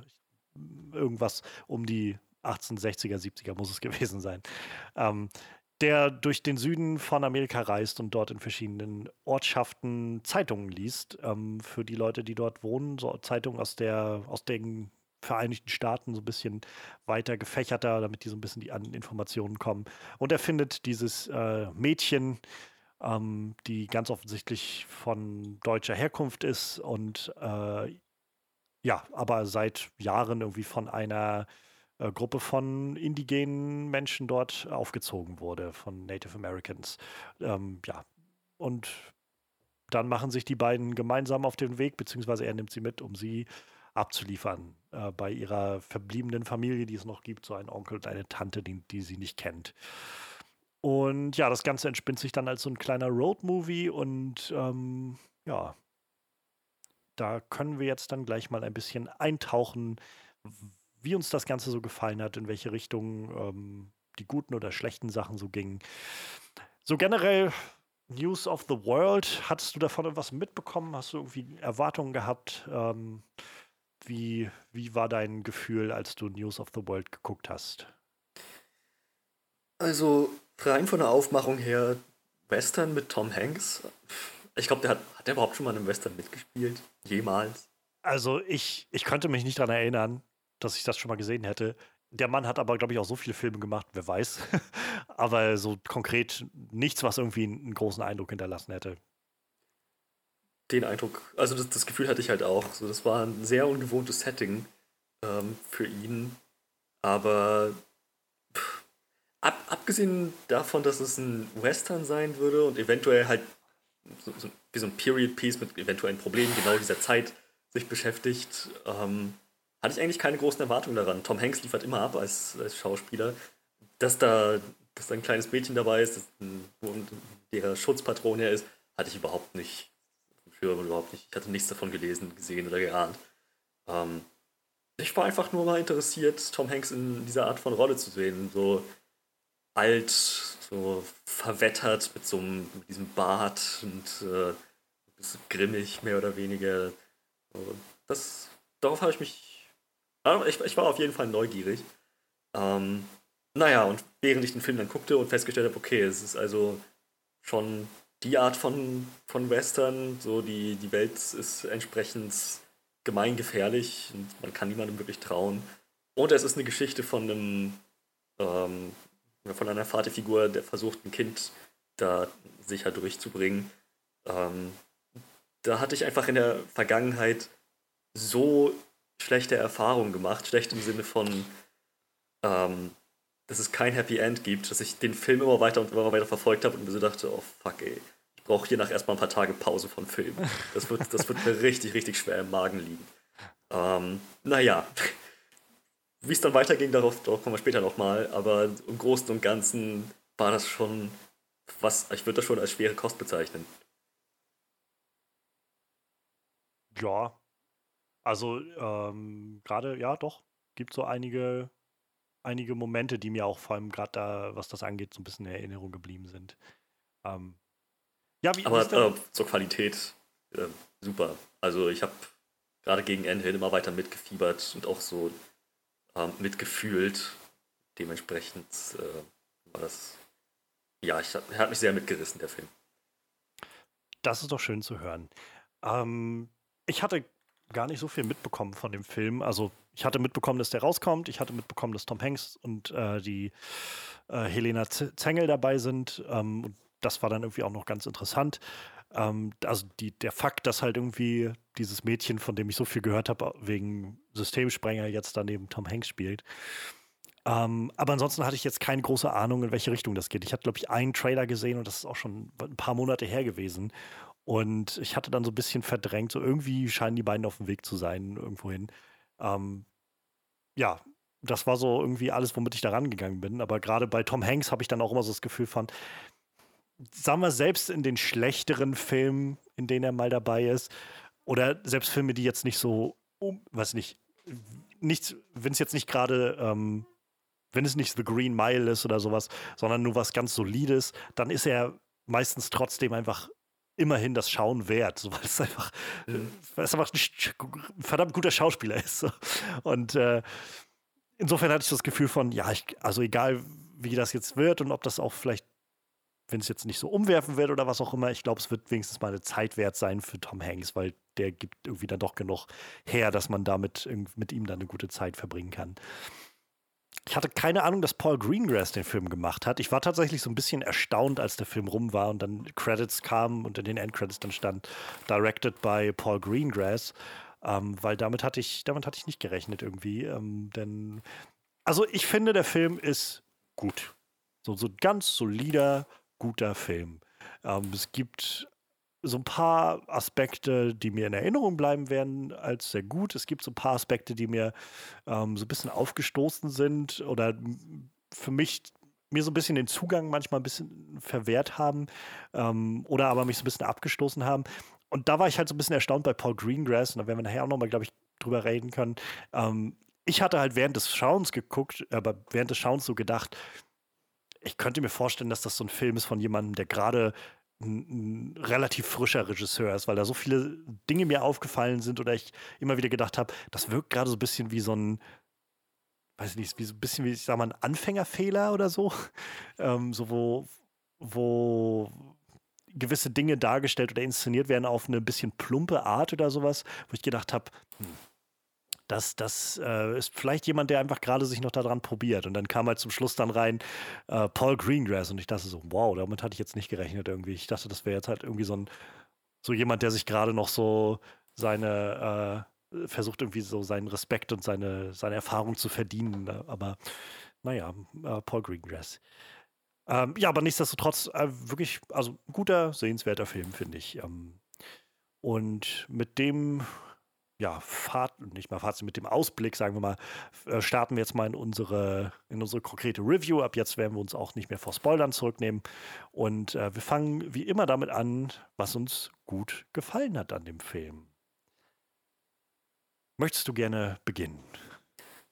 Also, was für mich den ganzen Film getragen hat und was, denke ich, auch genau beabsichtigt war, war die Dynamik äh, zwischen Captain Kidd und ähm, Johanna beziehungsweise Cicada, je nachdem, wie sie sich dann selbst identifizieren würde. Ähm, einfach die, die Chemie zwischen den beiden Schauspielern, die Art, wie sie in Szene gesetzt wurden, ähm, die Geschichte, es hängt halt alles an, an dem Zusammenhalt dieser beiden Figuren und ich persönlich habe diese Geschichte absolut abgekauft. Die Geschichte, ich habe dem Film die Geschichte abgekauft. Das, das waren wirklich wie zwei Charaktere, die vom Schicksal zusammengeführt wurden und dann auf ewig vereint bleiben müssten, so, so in die Richtung. Das, das hat für mich sehr, sehr gut funktioniert. Das hat der Film super rübergebracht. Ja, äh, also ich glaube auch, ich, wie gesagt, ich finde, der Film ist halt sehr solide. Und ich glaube aber, was den Film wirklich verkauft, so für mich und auch sehr sehenswert macht, ist halt genau das. Diese, die beiden Hauptfiguren und deren Spiel miteinander. Also gerade in den ruhigen Momenten, es gab so viele kleine Momente irgendwie zwischen den beiden, wo sie sich gegenseitig irgendwie einfach das Schauspiel irgendwie sehr, sehr toll mit anzusehen war, ähm, aber auch einfach so diesen Figuren so viel gegeben wurde. Also ich habe das erste Mal, glaube ich, beim Schauen gemerkt an diesem Moment, wo sie ähm, am Feuer saßen abends und sie so Stück für Stück seine Sachen irgendwie durchgekramt hat und so Dinge ja. ausprobiert hat und so. Und das war so ein netter, kleiner, ruhiger, so charaktergetriebener Moment, der einfach diesen Figuren so viel so viel Raum gegeben hat. Da, also ich saß beim Schauen und dachte so, wow, das fühlt sich gerade richtig, also ist gerade so ein richtig angenehmer Change of Pace, den das hat, diese ganze Sequenz. Und äh, die dem die, gerade so viel gibt, die man einfach so genießen kann, die so sympathisch daherkommt, irgendwie zu sehen, wie die da miteinander interagieren, wie sie irgendwie Kaffee isst und dann irgendwie wegspuckt, wie sie anfängt, den Zucker zu essen und immer mehr davon essen will oder so. Und ähm, ja, das, also keine das war so einer der Momente. Und davon gab es so ein paar in dem Film, wo es immer mal wieder so die beiden äh, waren, die dann irgendwie so ihre, ihre Intimität irgendwie miteinander geteilt haben. Und das fand ich, ja, das macht den Film sehr, sehr sehenswert es hat auch ein ziemlich, ziemlich gutes Payoff gehabt. Am Ende ähm, Captain Kid wieder bei sich zu Hause ist und dann, was ist das? Eine Kaffeedose, Zuckerdose oder irgend, irgendwie was, keine Ahnung, irgendwas, das sieht dann aber das auch genauso wie, ähm, wie Johanna direkt vor die Nase gehalten hat. Es war, es war wirklich ein sehr, sehr, sehr nettes Detail, ein netter kleiner Wink auch wie die beiden so angefangen haben, gegenseitig ihre Sprache zu lernen, wie sie erstmal sein, äh, wie, wie er erstmal ihr Vertrauen gewinnen musste. So, das, das waren schon ziemlich so, so, Momente, wo du einfach merkst, die beiden, ja, die, die finden halt immer mehr zueinander, die passen mhm. zusammen, die gehören zusammen. Und dementsprechend war halt auch für, für mich zumindest der, der stärkste Moment zwischen den beiden, und auch das, denke ich, war genauso beabsichtigt, war die Umarmung. Es gab nur eine Umarmung zwischen den beiden im ganzen Film.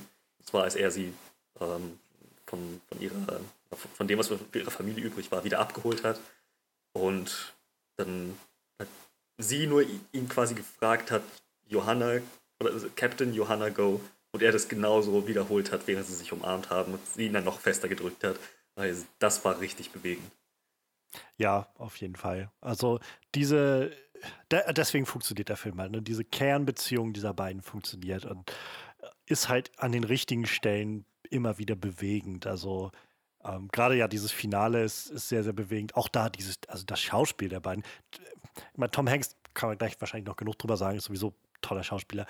Aber auch gerade, also Johanna Zengel, äh, Helena Zengel war jetzt so, wo ich das Gefühl hatte, die Rolle ist halt über die eine gute Strecke des Films relativ gedeckelt, die sie hat, weil sie einfach viel stumm daneben sitzt und so. Aber es gibt dann doch immer wieder die Momente, wo sie echt viel rauslässt und wo man, wo man ihr zum einen diese, diese Leichtigkeit irgendwie abnimmt, die sie an vielen Stellen hat, oder eben aber auch diese Bedrücktheit. Und ähm, also gerade da am Schluss, der, also dieser Moment, äh, also die, diese ganze Szenerie, als sie dann da in diese Farm von ihrer Tante und ihrem Onkel da reingeritten sind und sie, wie sie dann dort saß, wie sie irgendwie diesen Blick, den sie aufgesetzt hat, als sie dann irgendwie da am Fenster saß oder so und halt auch, als er dann wieder zurückkam und diese Umarmung stattgefunden hat, so dieses viel einfach mit Mimik und Gestik zu arbeiten, also ganz, ganz beeindruckend. Ähm, es gab irgendwo vorher, ich habe vergessen, an welcher Stelle es war, aber es gab noch so einen ganz intensiven Moment, wo sie wo ich beim Schauen noch gedacht habe, holy shit, wie, also da hat sie so einen unglaublich intensiven Blick gehabt, in dem du irgendwie alles auf einmal sehen konntest, so viele, viele Ängste und, und viel von dem Schmerz, den sie irgendwie in ihrer Vergangenheit hat. Also an einer Stelle sagt halt jemand, äh, ich glaube, diese, die äh, Wirtin in dieser äh, ähm, in diesem Saloon sagt, glaube ich, sowas wie, das arme Mädchen das irgendwie wurde zweimal zur Weise gemacht. Ja. Und äh, und genau sowas siehst du irgendwie auf ihrem Gesicht, wenn sie anfängt, sich daran zu erinnern, dass sie früher schon mal eine Familie hatte, die halt umgebracht wurde und so. Ähm, auch da, also ich glaube, einer meiner Lieblingsmomente, der mir in Erinnerung bleiben wird dem, aus dem Film, ist genau, wo sie ähm, beide auf dem Wagen sitzen und fahren und unterhalten sich. Und das ist genau ihr Spiel, wo sie Dinge benennen und so.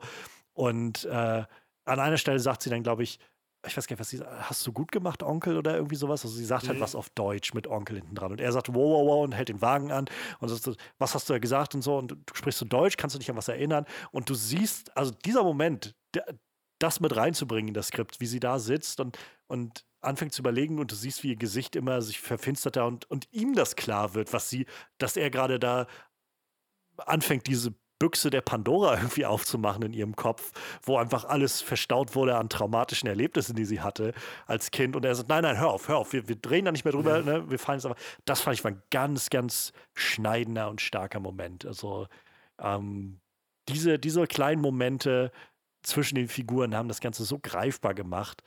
Ähm, und halt das Schauspiel trägt es dann unglaublich.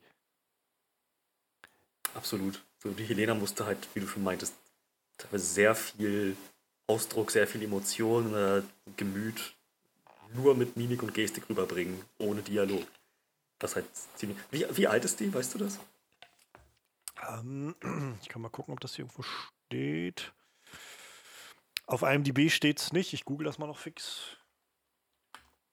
Mein Millie Bobby Brown. Ich bin nur beeindruckt von so Kinderschauspielern, aber die werden halt auch dann entsprechend schnell erwachsen. Mhm. Millie Bobby Brown in den neuen Godzilla vs. Kong sieht schon aus wie Young Adult. Ne? Ja, ja. Ich bedenke, ja, wie sie in Stranger Things Staffel 1 noch aussah. Ähm. Erzähl gerne noch ein bisschen, ich guck mal so lange, ob ich noch okay. rausfinde. Oh, ich überlege gerade, fällt mir noch ein anderer Kinderschauspieler ein.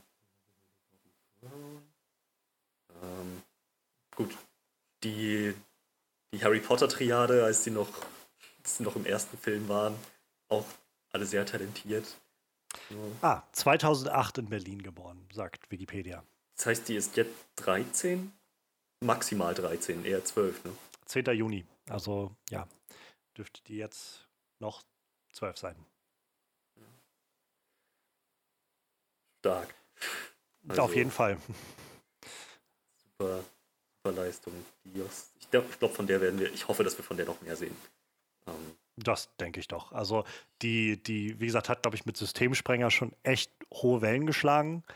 Und für den Film jetzt, für Neues aus der Welt, ist sie gerade äh, für den Golden Globe nominiert worden. Ich meine, Golden Globe ist sowieso immer so, eine, äh, so, so, ein Preis, wo man so ein bisschen sagen kann, hat er überhaupt irgendeine große Relevanz? Ähm, aber unabhängig davon, ähm, die, die ist auf jeden Fall angekommen, glaube ich. Oder hat auf jeden Fall erstmal einen äh, auf sich aufmerksam gemacht, so auf der großen, großen Leinwand. Ja, Wenn es nichts anderes ist, dann ist ein Golden Globe immer noch ziemlich, ziemlich krasse Publicity. Ja, das auf jeden Fall. Guck, aber 2016, 2014 hatte sie einen Auftritt als in, in Spreewald-Krimi mit fünf Jahren. Da war sie dann scheinbar noch, also noch Kind und dann der erste richtige Film 2016. Tja, die ist dazu geboren worden. Ja. Früh angefangen. Und äh, seit 2019 auch immer mal wieder in so NDR-Talkshows, äh, Hollywood Insider als sie selbst und äh, Kulturjournal. Ja, die, ja, manche, manche Kiddies äh, starten gut rein. Hoffentlich bleibt das so. Hoffentlich, äh, hoffentlich äh, bleibt die gesund bei der ganzen Angelegenheit. Ja. Ähm, ansonsten, also ich hatte es schon angeschnitten, aber so die, die Welt, dieses 1870 Iowa, so der, der Westen, wirkte halt sehr greifbar. Zum einen durch wie geerdet der ganze Film ist, der Fokus auf äh, Captain Kidd liegt, wie sein Alltag aussieht, ähm, die da wirklich auf Details geachtet haben. Ähm, halt dann auch bis hin zu den Nachrichten, die er vorliest. So der, die Mentalität mhm. der Leute, die Spannung, die noch irgendwo herrschen, so der Alltag der Leute. Es wirkte alles sehr immersiv. Ja, also. Und halt auch die, die dubiosen Gestalten. Es ist halt sehr, also der Western ist halt sehr gut zu fühlen. So, ich finde, der, der Film schafft das schon sehr gut, diese, diese weiten, so The Plains irgendwie so einzufangen, diese weiten Steppen oder wie auch immer man das jetzt nennt in, in diesen Bereichen von Amerika. Aber man, man, man fühlt das irgendwie sehr und äh, ich komme später nochmal auf ein, so einen Aspekt da drin, wie der Film so aufgebaut ist, was mir vielleicht nicht ganz schlecht aufstößt, aber so ein bisschen aufgefallen ist. Ähm, aber wie, der, wie diese Welt gefüllt ist, ist halt schon sehr interessant. Also man, man kriegt so ein, man kriegt so ein bisschen, was man, glaube ich, erwarten kann von dieser Welt, aber eben gut umgesetzt. So. Also diese, diese dreckigen Spelunken und diese ach, irgendwie widerlichen Banditen, die dann auftauchen und ähm, keine Ahnung, so ein bisschen dieser äh, Civil War-Aspekt, der dann immer mal wieder mit reinfällt. Also wir, wir sind ja dann an einer Stelle auch im Prinzip in so einer, so einer Ansiedlung von lauter ähm, Konföderierten und so. Und das macht es irgendwie doch sehr, sehr greifbar alles. Ähm, und er sieht halt auch einfach echt gut aus, der Film. Also so schön bebildert. Ich, ich habe immer so ein bisschen das Gefühl, und das ist wahrscheinlich auch sehr unfair, weil ich glaube, trotzdem muss ein, ein Cinematographer da sehr viel Arbeit reinstecken. Aber ich habe das Gefühl, so Western sehen sehr gut aus meistens. Also man kann, glaube ich, einfach mit diesen weiten Landschaften und so, kannst du einfach so schöne Bilder irgendwie erzeugen und so, so schnell Gefühle auslösen beim Zuschauer. Ähm, aber der Film nutzt das, finde ich, also dieses Potenzial äh, an den meisten Stellen. Es gab so zwei, drei Momente, wo ich das Gefühl hatte, die Effekte haben mir gerade nicht so gut hingehauen, aber unabhängig von Effekten jetzt, so die Bilder sehen, finde ich, sehr, sehr toll aus an vielen Stellen. Hast du noch was? Der Hanks, wir haben noch gar nicht groß über Hanks gesprochen. Ähm, also, wie schon vorher gesagt, so ich finde, Tom Hanks ist so jemand, den, den kann man sich irgendwie immer angucken. Also, der ist halt einfach als Schauspieler immer präsent und immer gut. Und ich, ich muss auch ehrlich sagen, ich habe Tom Hanks, glaube ich, jetzt erst so wirklich schätzen gelernt als Schauspieler. Also ich mochte den vorher schon, aber so wirklich in seiner, in seiner, sag ich mal, Brillanz, die er hat, erst schätzen gelernt, seit ich angefangen habe, halt Filme mehr im OV zu gucken, im Originalton. Ähm, und da auch das nochmal mehr zu spüren, so seine wirklich authentische Darstellung.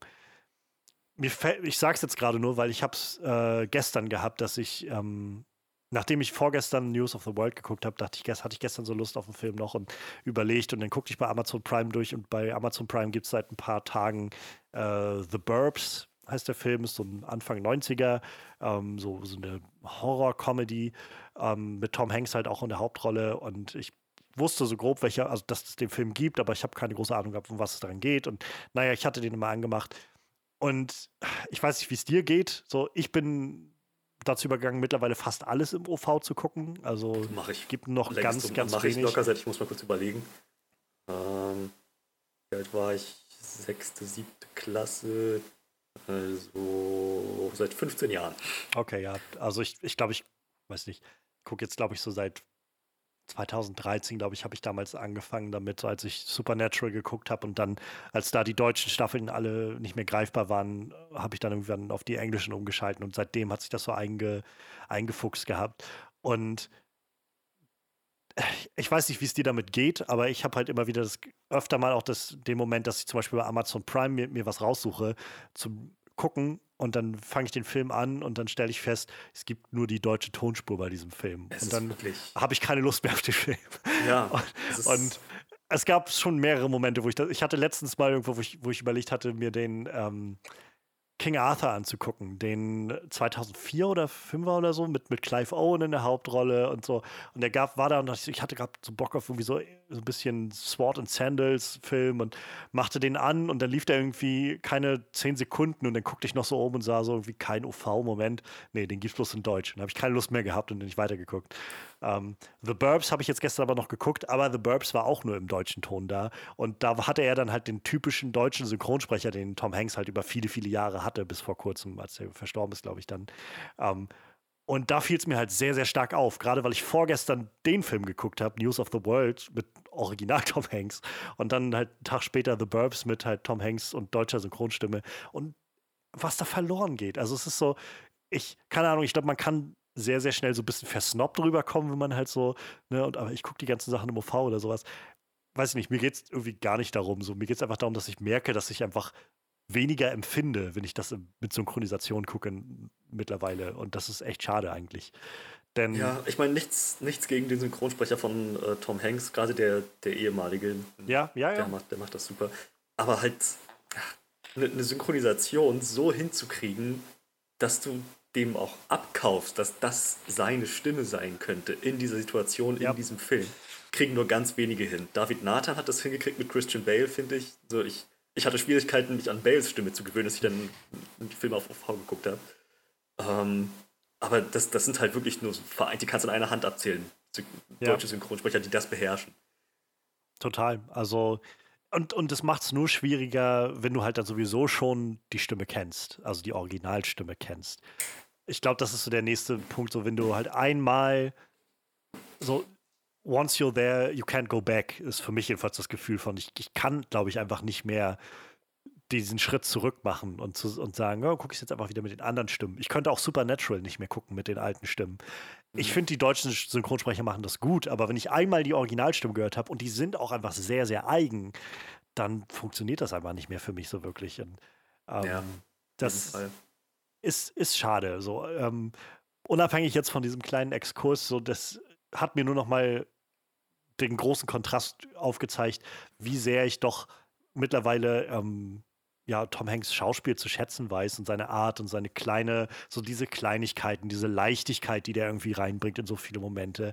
Und in diesem Film, also News of the World, wurde es mir nochmal so richtig bewusst und also sowohl im Schauspiel halt mit Helena Zengel war das irgendwie sehr, sehr ähm, überzeugend, aber ich fand halt besonders beeindruckend immer wieder diese, diese rapiden Rollenwechsel, die er so ein bisschen macht. Also es war so zu spüren, fand ich, dass er halt dieser geplagte Mann ist, der halt diese Vergangenheit mit sich rumträgt und diese Verantwortung wie empfindet gegenüber diesem Mädchen, was er kaum kennt, um irgendwie was Gutes zu tun, was Gutes zu bringen in diese Welt. Er redet ja auch davon, dass er an einer Stelle, dass er das Gefühl hat, verflucht zu sein und ähm, weil er so viel Schlimmes gesehen hat und dabei war, als so viel Schlimmes getan wurde und so. Und, ähm, und das ist, finde ich, sehr zu spüren.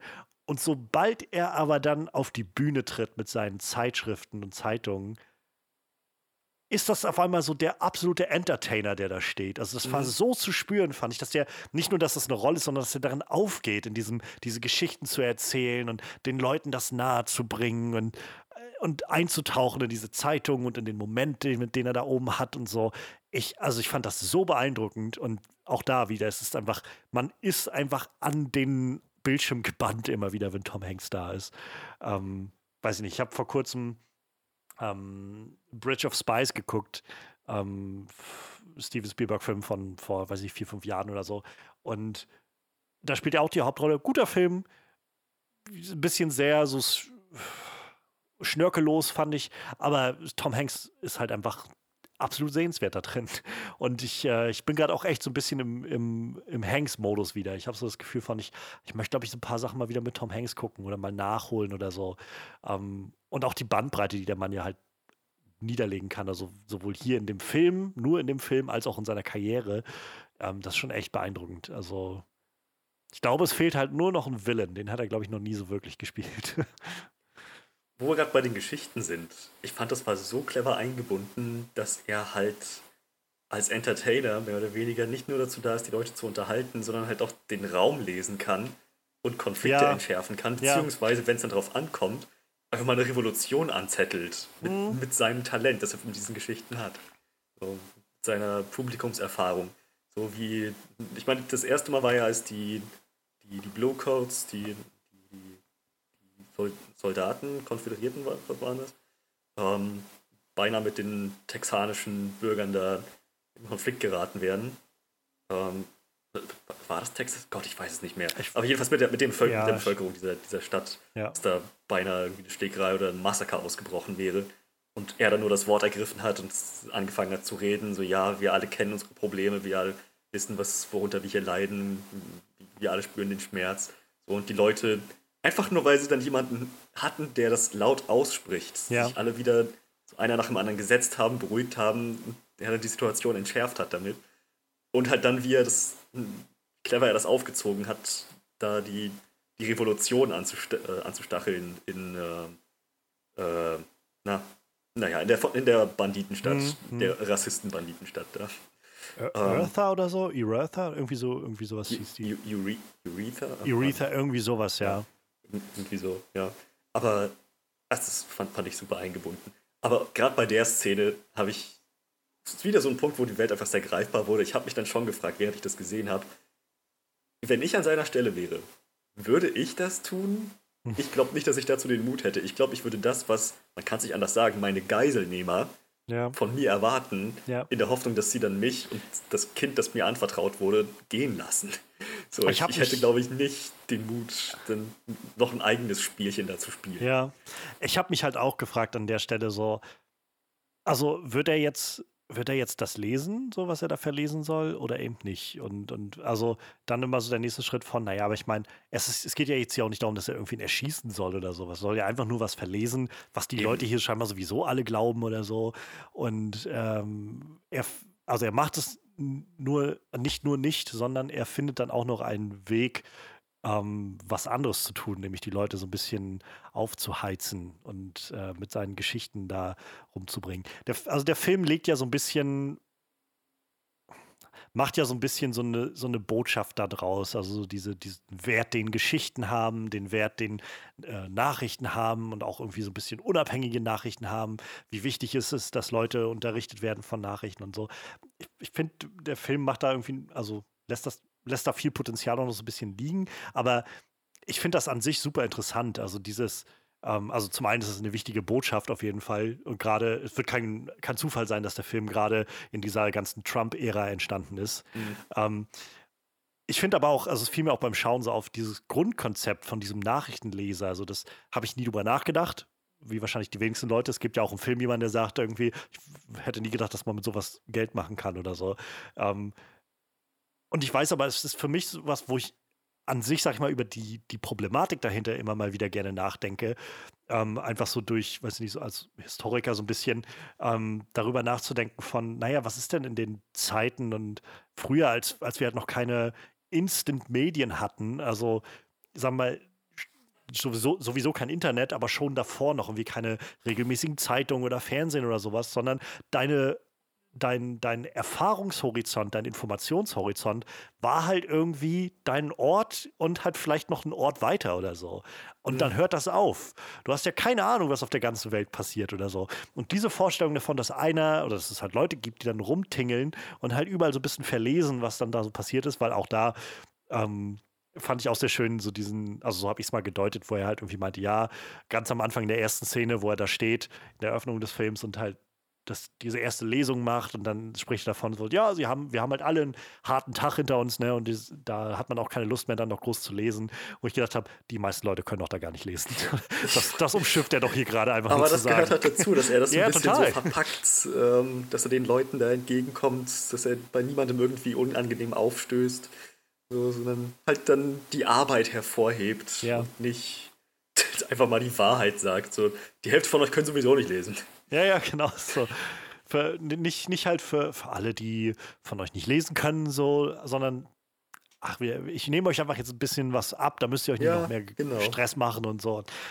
Ja, das ist einfach so dieser, dieser Tom Hanks-Charme, den sie da mit reinbringen irgendwie. Auch schön, wie er so, wie du schon meintest, er hat halt seinen, seinen Nachrichten-Entertainer-Modus und ansonsten, wenn er halt allein unterwegs ist oder Face-to-Face-Gespräche hat, hat er halt diese recht in sich gekehrte, knöchrige Stimme. So, Ja. ist, äh, sehr, sehr, sehr gedämpft. Und, ähm, das ist halt auch ein Ding, das glaube ich sehr schwer nachzumachen ist in der Synchro. Bin sehr froh, dass ich ähm, die äh, na, äh, The Sinner Staffeln alle auf Englisch Hm. geguckt habe. Ja, Ich kann mir nicht vorstellen, dass jemand Bill Pullman das auf Deutsch so nachmacht. nee, kann ich mir auch nicht vorstellen. Nicht den alten Gna irgendwie, Bill Pullman, den er da hat. Äh, Und dann noch sein, seinen Akzent, den er da mit reinhaut und so. Nee. Ja, ja ähm, also auch das sehr, sehr schlaues Element. Ähm, könnte noch hervorheben, dass, ähm, dass die, dass die Johanna halt abgesehen von dem ganzen, abseits von dem ganzen Schmerz, den sie erlebt hat, so von, von der Bindung, die sie mit, ähm, mit dem Captain eingeht, halt auch, dass man schon immer wieder ge- gemerkt hat, die weiß sich schon echt zu helfen. Die Nummer mit der Shotgun und den Münzen, Sie ist nicht So, dumm, ja. die Art, dass sie dann, als sie tatsächlich mal Leute von ihrem Stamm gefunden hat, nicht mit denen mitgegangen ist, sondern einfach nur ein Pferd mitgenommen hat. So, die wusste halt, die hatte schon eine ziemlich klare Vorstellung, was sie will und wie sie aus Situationen rauskommt. Ich meine, es ging ja so weit, dass sie auf den Banditenanführer da geschossen hat. Mit, Ja. mit, der, mit, mit der Shotgun. So, die, die hat es schon ziemlich in sich. Und das musste man, keine Ahnung. Ich, kon, ich kann, konnte man, man konnte richtig spüren, wie, wie der Captain so auch einen Respekt vor, Mhm. vor, vor ihrem Denken, Ja. vor ihrer Cleverness entwickelt hat. Ja, ich meine, er sagte ja dann irgendwie, nimm, geh zu den Pferden und verschwinde oder sowas. Und ich halte sie ja auf und ähm, sie kommt dann wieder mit den, mit den Münzen und der Idee. Auch ein guter Moment, dass du den noch ansprichst. Ähm, ich finde halt, ich, ich habe, glaube ich, später noch mal ein bisschen Problem mit so, wie gesagt, der Struktur dahinter. Aber zum Beispiel diese, diese ganze Sequenz mit dem, mit der Shotgun und den Münzen und so, sehr intensiv inszeniert, fand ich. Also Oh ja. gerade, wo sie dann, wo dann nur noch einer nachher übrig war und, und sie dann so unter den Felsen, über den Felsen so sich irgendwie versucht haben zu finden und so. Und dann gab es so diesen Moment kurz bevor dann sich alles entladen hat, wo der Sound irgendwie, also so die Musik rausging und man hörte bloß noch so die Atmosphäre rundherum. Und das war so, wo ich gemerkt habe, irgendwie, holy shit, holy shit. Und, äh, sehr, sehr spannend inszeniert. So, ja, da, da steckt viel, äh, viel Tension drin. Auf jeden Fall. Hast du noch was? Ich glaube, ich bin soweit erstmal sonst äh, tatsächlich durch mit den Sachen. Dann würde ich nämlich mal zu der Sache kommen, die mir tatsächlich so rückblickend, ähm, weiß nicht, noch so einen ganz großen Moment der Erleichterung gegeben hat und den, den Film rückblickend noch viel genießbarer gemacht hat. Ich hatte ja schon erwähnt, ähm, dass ich äh, zu Western-Filmen ein bisschen schlechte Erfahrungen gemacht habe. Denn ich habe das Gefühl, wenn immer es ein Western ist oder ein Szenario von Vater-Sohn, Vater-Tochter äh, oder Elternmitglied und äh, Elternteil und Tochter oder Elternteil und, und Sohn, äh, die irgendwo durch, durch eine gefährliche Welt müssen, es endet doch immer mehr oder weniger damit, dass sie sich entweder trennen müssen oder sich das Elternteil opfern muss. Ich meine, wir hatten Logan, wo genau das passiert ist. Wir hatten Cargo, weiß nicht, ob du den gesehen hast mit Martin ja, ja, Freeman ja. wo genau das passiert ist. Ähm, Godless, wo, ja, die finden zusammen schön und gut, aber am Ende, sie müssen sich dann doch trennen. Es geht, es geht einfach nicht. Du kannst dir kein Happy, Happy End bekommen. Es gibt kein Happy End in, in, in, so, in dieser Welt. Ähm, sogar in äh, äh, Call of the Wild mit Harrison Ford. So, er muss sich am Ende, mu muss er nicht, aber letzten Endes, es endet damit, dass er sein Leben lässt. Er opfert sich mehr oder weniger für den Hund und dann ist der Hund äh, frei, dann ist Buck frei. Es ist immer, immer genau dieses Muster. Und je, je weiter ich diesen Film geschaut habe, je mehr klar wurde, was für eine Welt die sich da bewegen. Und dass dieser Captain als einer der wenigen wirklich ehrbaren Männer versucht, dieses unschuldige Kind da, da durchzukriegen, durch diese Welt zu manövrieren. Da dachte ich so, ich habe es wirklich kommen sehen, dass, dass, dass er, dass, dass, dass irgendwas schief läuft, dass er auf dem Weg zu, der, zu, den, zu ihrer Familie ähm, irgendwie sich, sich opfern muss, damit sie weitergehen kann, dass er von dem Familie, von, von, von, dem Onkel tatsächlich erschossen wird, als er sie versucht zu befreien. Sogar als die dann die letzte Szene hatten, mit, wo sie gemeinsam die Nachrichten gelesen hatten, der er sie in die Performance mit eingebunden hat. Ohne Scheiß, ich habe da gesessen habe nochmal die Maus bewegt, um zu gucken, wie viel vom Film noch übrig ist, weil ich dachte, bitte lass das die letzte Szene sein, bitte. Bitte, bitte, bitte. Lass ihn nicht nochmal rausgehen und dann ist da irgendwie irgendein so schmieriger Gauner, du hast meinen Bruder umgebracht, stirb.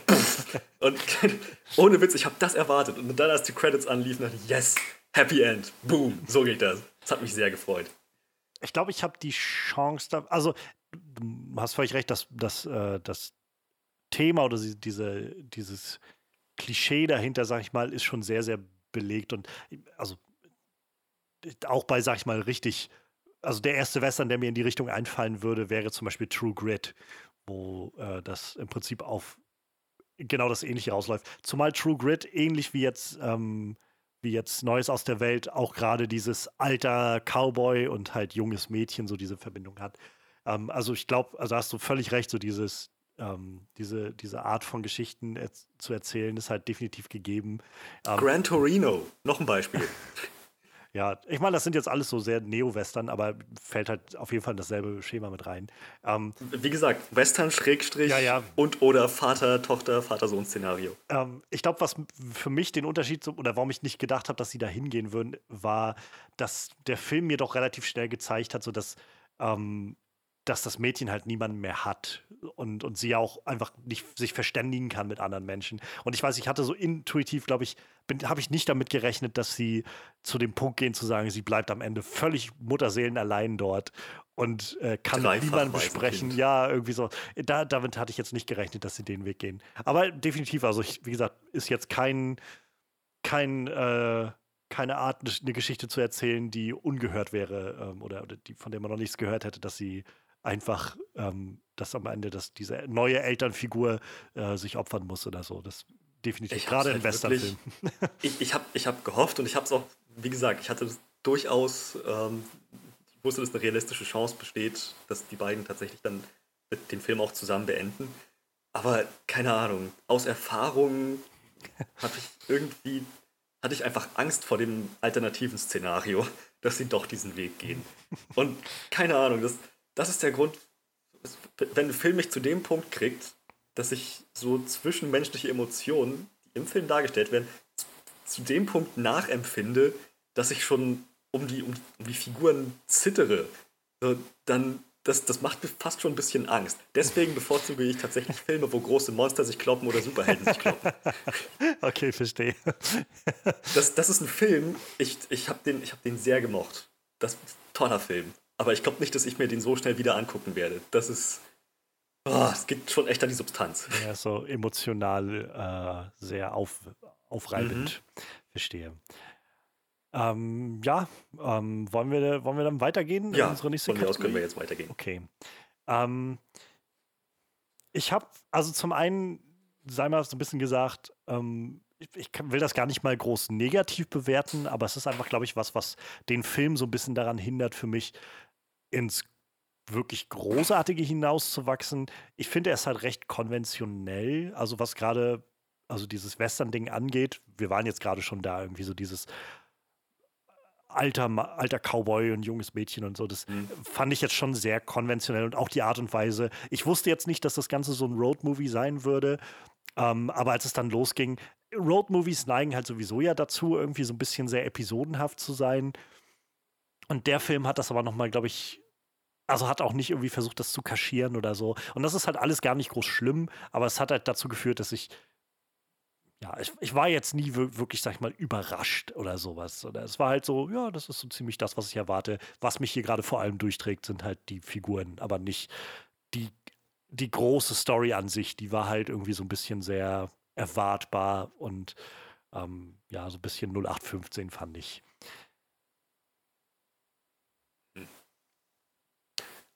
Kann ich tatsächlich, würde ich tatsächlich so nicht unterschreiben.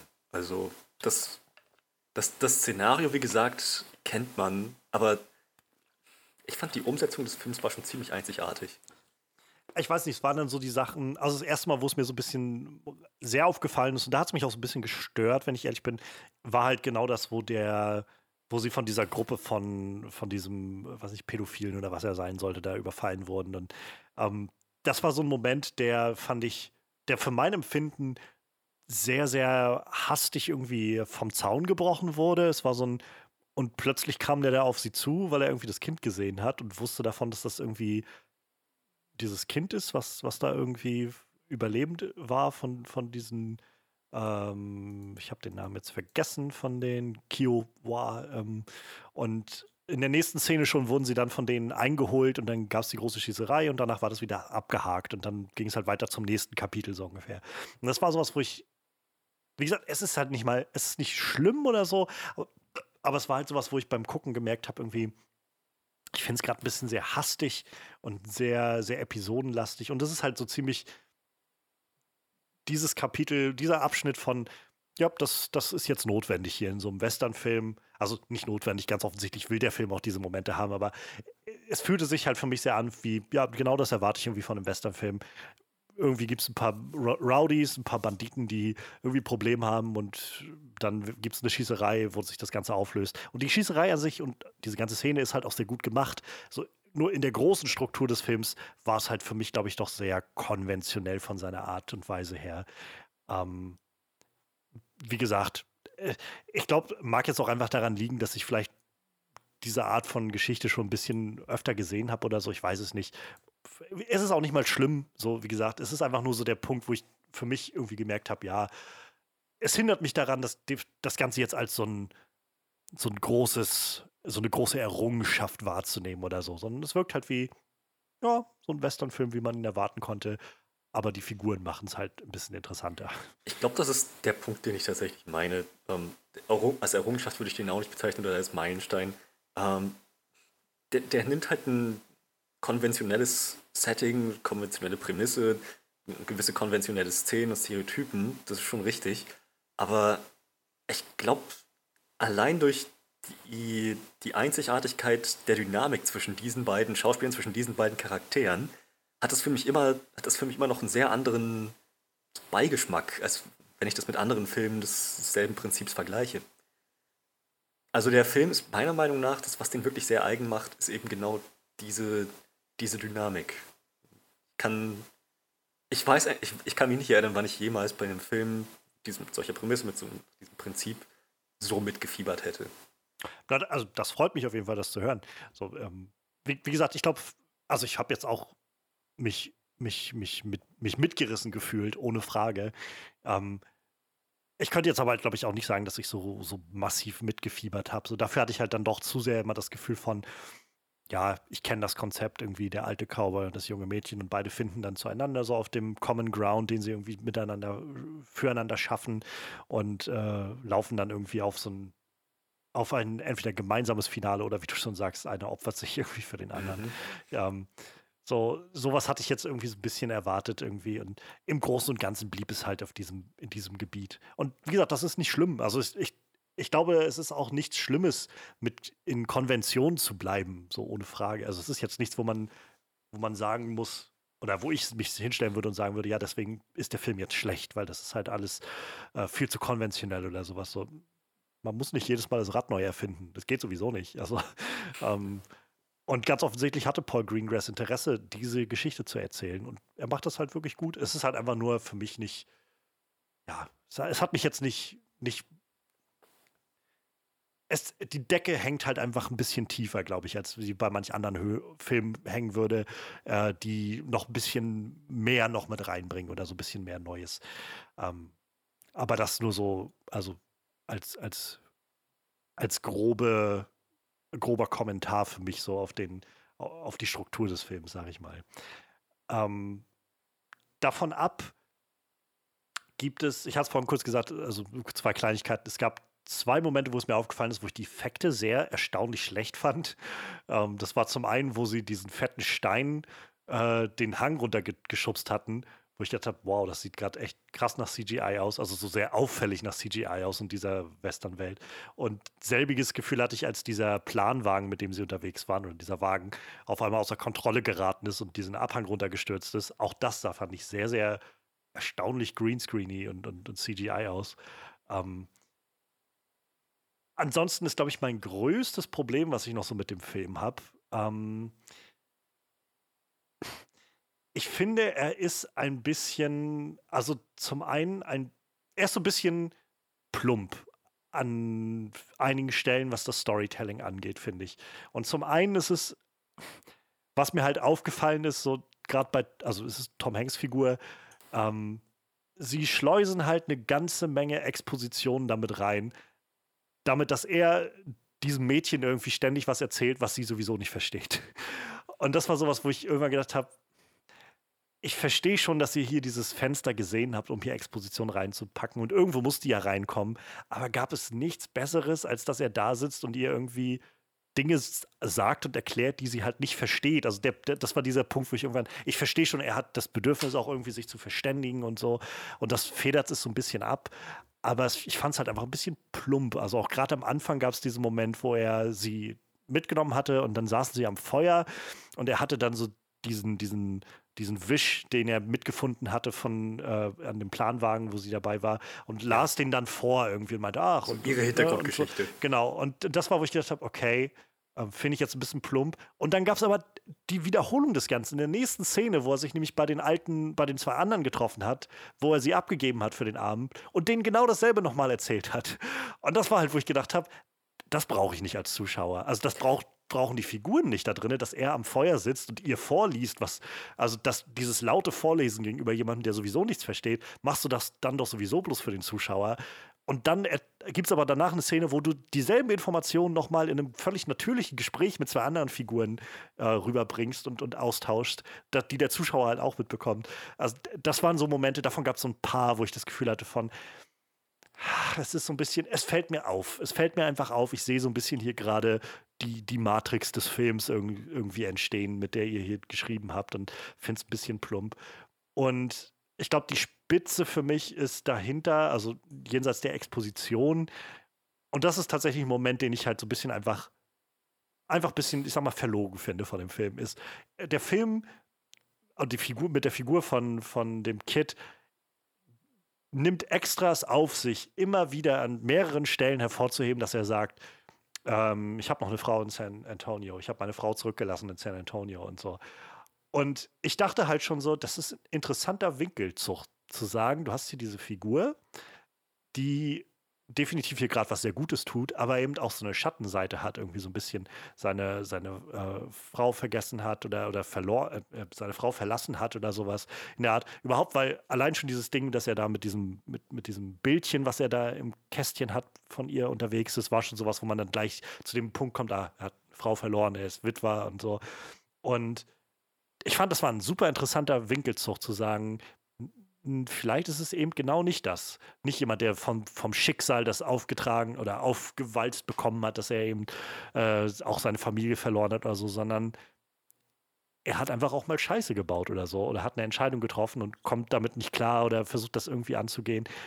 Und dann reitet er halt nachher zurück und dann kommt halt raus irgendwie, sie haben das die ganze Zeit eigentlich nur so formuliert. Seine, also während er im Krieg war, ist seine Frau gestorben. Und dann kam er zurück und seine Frau war tot. Und äh, das, oder beziehungsweise er hat halt dann eine Nachricht bekommen, während er im Krieg war, ist seine Frau gestorben. Und das war halt, wo ich gedacht habe, und das finde das find ich einfach verlogen. Also diese Art und Weise, dass der Film das echt so, so darstellt, dass er immer wieder sagt, so ich habe eine Frau noch da zurückgelassen und so. Und es gibt noch eine Figur, die extra sagt, sie haben echt, sie haben ihre Frau verlassen, äh, da wo sie sind. Und ich verstehe schon auf so metaphorischer Ebene und so versucht der Film zu sagen, ja, das, er, er fühlt sich so, als hätte er sie verlassen und so. Aber die Art und Weise, wie er mir das präsentiert, ist einfach, finde ich, nur so ein bisschen, so ein bisschen verlogen. Er will mich, mich Zuschauer einfach mit einer ganz klaren falschen Formulierung darauf bringen, dass er noch eine Frau bei sich zu Hause hat, die aber schon lange tot ist. Selbst der Gedanke, dass er seine Zeit nicht genutzt hat und als er dann zurückgereist ist, jetzt am Ende des Films, und sie dann währenddessen gestorben ist und er dann irgendwie realisiert, ach Mann, ich habe die letzten Jahre verschenkt und meine Chance nicht genutzt, um mit meiner Frau irgendwie wieder auf einen grünen Zweig zu kommen oder so. So einen Moment hatte ich dann noch erwartet, aber dann kommt halt irgendwie, nein, Tom Hanks, du bist ein, du bist ein guter Mann, du hast einfach nur viel Schlimmes im Krieg erlebt und äh, du kannst nichts dafür, dass deine Frau in der Zeit gestorben ist. Und das war diese interessante Facette dieses dieser Figur. Da helfen dann auch die paar Lines von wegen, das ist Gottes Strafe für das, was ich getan habe. So im ja. Krieg, klar tust du da Dinge, die, die du nicht stolz sein wirst. Aber ja, ich, ohne Witz, ich kann mir vorstellen, dass der Film ursprünglich nicht auf diesen Twist, wenn man es so nennen möchte, ausgelegt war. Die Wirtin, ähm, die ja auch äh, Kiowa gesprochen hat, ähm, hatte ja noch zu ihm gesagt, wird es nicht Zeit, dass du nach Hause gehst und ja. die Dinge richtig stellst. Die Dinge richtig stellen mit einer toten Person ist, ist eine sehr holprige Formulierung. Das, das, also wird schon sehr stark suggeriert, dass sie noch lebt. Total. Ähm, ich, wenn das noch im Skript, ich kann mir vorstellen, dass das ein Überbleibsel im Skript war von der ursprünglichen Fassung, dass der Frau tatsächlich noch da ist. Ist nur eine Vermutung, aber ich mhm. kann es mir vorstellen. Sehr gut möglich, ja. Ähm, was das CGI angeht, bin ich, äh, da, da verzeihe ich sehr viel, solange es nicht die Resident Evil 5 Shaky Cam ist. das stimmt schon, ja. Ähm, solange ich wenigstens erkennen kann, was, was es darstellen soll, ist alles okay. Wo, wo du die Shaky Cam Cam ansprichst, ich fand zum Beispiel in dieser ganzen Crash-Situation mit dem, mit dem Planwagen, wo sie da runter im Dunkeln da irgendwie den Berg runter sind, da war das schon ziemlich shaky. Es war nur ein kleiner Moment, also es waren so wie, wenn sie nicht, zehn es Sekunden war oder so. Ein bisschen Aber ich fand es sehr unübersichtlich. Overedited. Ja, genau, genau. Aber ich, auch, auch da, ich kann schon verstehen, warum sie nicht da, Warum sie vielleicht ein bisschen davor zurückgescheucht sind, äh, eine zwölfjährige Stunt machen zu lassen oder so. Ja, also ohne Frage. Ich, das versenkt jetzt auch den Film nicht, aber es war halt sowas, wo ich gedacht habe, hm, das hätte, das hätte man besser machen können, glaube ich. Das hätte besser aussehen können, besser rüberkommen können. Ja. Und was, was war das andere, was du angesprochen hattest? Ach so, die Exposition. Ähm, ja, der Moment ist mir aufgefallen, also gerade der, wo er den Brief rausgeholt hat ähm, und dann erstmal angefangen hat, ihre, ihre Hintergrundgeschichte vorzulesen, da dachte ich, das war, ist, mir, ist mir genauso aufgefallen. Das war recht, recht plump. Ähm, aber im Laufe des Films werden diese Momente halt zum einen dadurch abgefedert, dass er eventuell davon ausgeht, dass sie doch irgendwo noch ein paar Fetzen Englisch versteht. Oder dass er eben auch selber das Bedürfnis hat, ein bisschen zu kommunizieren, dass er mit ihr redet, dass er, dass er so schrittweise vielleicht äh, einen Kontakt mit ihr knüpft. Ähm, das zum einen. Und zum anderen halt, ähm, dass er letzten Endes auch Erfolg damit hat.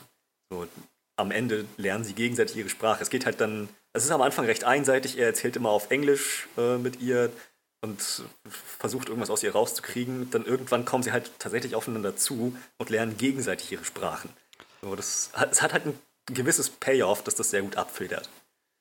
Also definitiv, es gibt halt ein Element dahinter, was das so ein bisschen rechtfertigt. Ich finde, es ist halt nur ein sehr wackeliges Element für, ist es, für viele ja. Strecken des ja. Ganzen. Und es ist ein ähnliches also ich glaube, dadurch, dass es in die Story eingebunden ist und, und so ein bisschen in die Figurenentwicklung, bin ich da noch gewillter, das zu verzeihen. Aber ich finde es halt auf ähnlicher Ebene auch da so ein bisschen wackelig, zu sagen, was ihr halt so gefällt, sind die Geschichten. Wenn ich das Gefühl bekomme, dass sie eigentlich bis zum Schluss keine dieser Geschichten so wirklich bis zum in ihrer Gänze verstehen kann. ähm, also mein Gefühl war jedenfalls nicht, dass sie am Ende des Films irgendwie schon da ist, dass sie halt völlig klar die die Sätze und alles irgendwie jedes Wort verstehen kann, sondern eben so anfängt, so Stück für Stück einzelne Fetzen zu erkennen oder eben auch so Zusammenhänge aus dem Kontext irgendwie zu erschließen. Aber eben nicht, dass wenn er da steht und irgendwas von irgendwelchen Minenarbeitern erzählt oder sowas, ähm, dass das was ist, wo sie sagt, oh mein Gott, so eine berührende Geschichte oder so. Und dass das so ein bisschen das Fazit sein sollte für sie zu sagen, was sie liebt, sind die Geschichten, weil er ja dann noch sagt zu den, äh, zu Tante und Onkel so, geben sie ihr Bücher, so sie mag Geschichten oder sie liebt die Geschichten oder so. Das war so, wie ich gedacht habe, hm, ja, also ich kann es da noch besser abfedern, einfach weil es auch so, so ein bisschen mehr in die Figuren und in die, das Thema des Ganzen passt. Und da bin ich dann auch gewillt, irgendwie ähm, das, dem Film besser abzukaufen. Aber auch das ist, finde ich, noch so ein bisschen wackelig gewesen.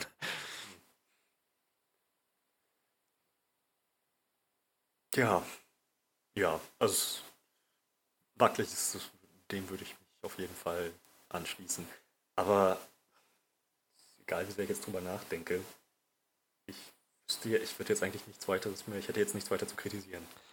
Irgendwas fiel mir gerade noch während des Sprechens ein, jetzt ist es wieder weg. Was wollte ich noch sagen? Ähm.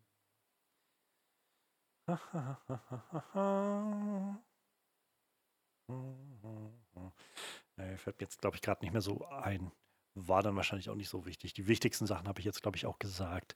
Ähm, ja.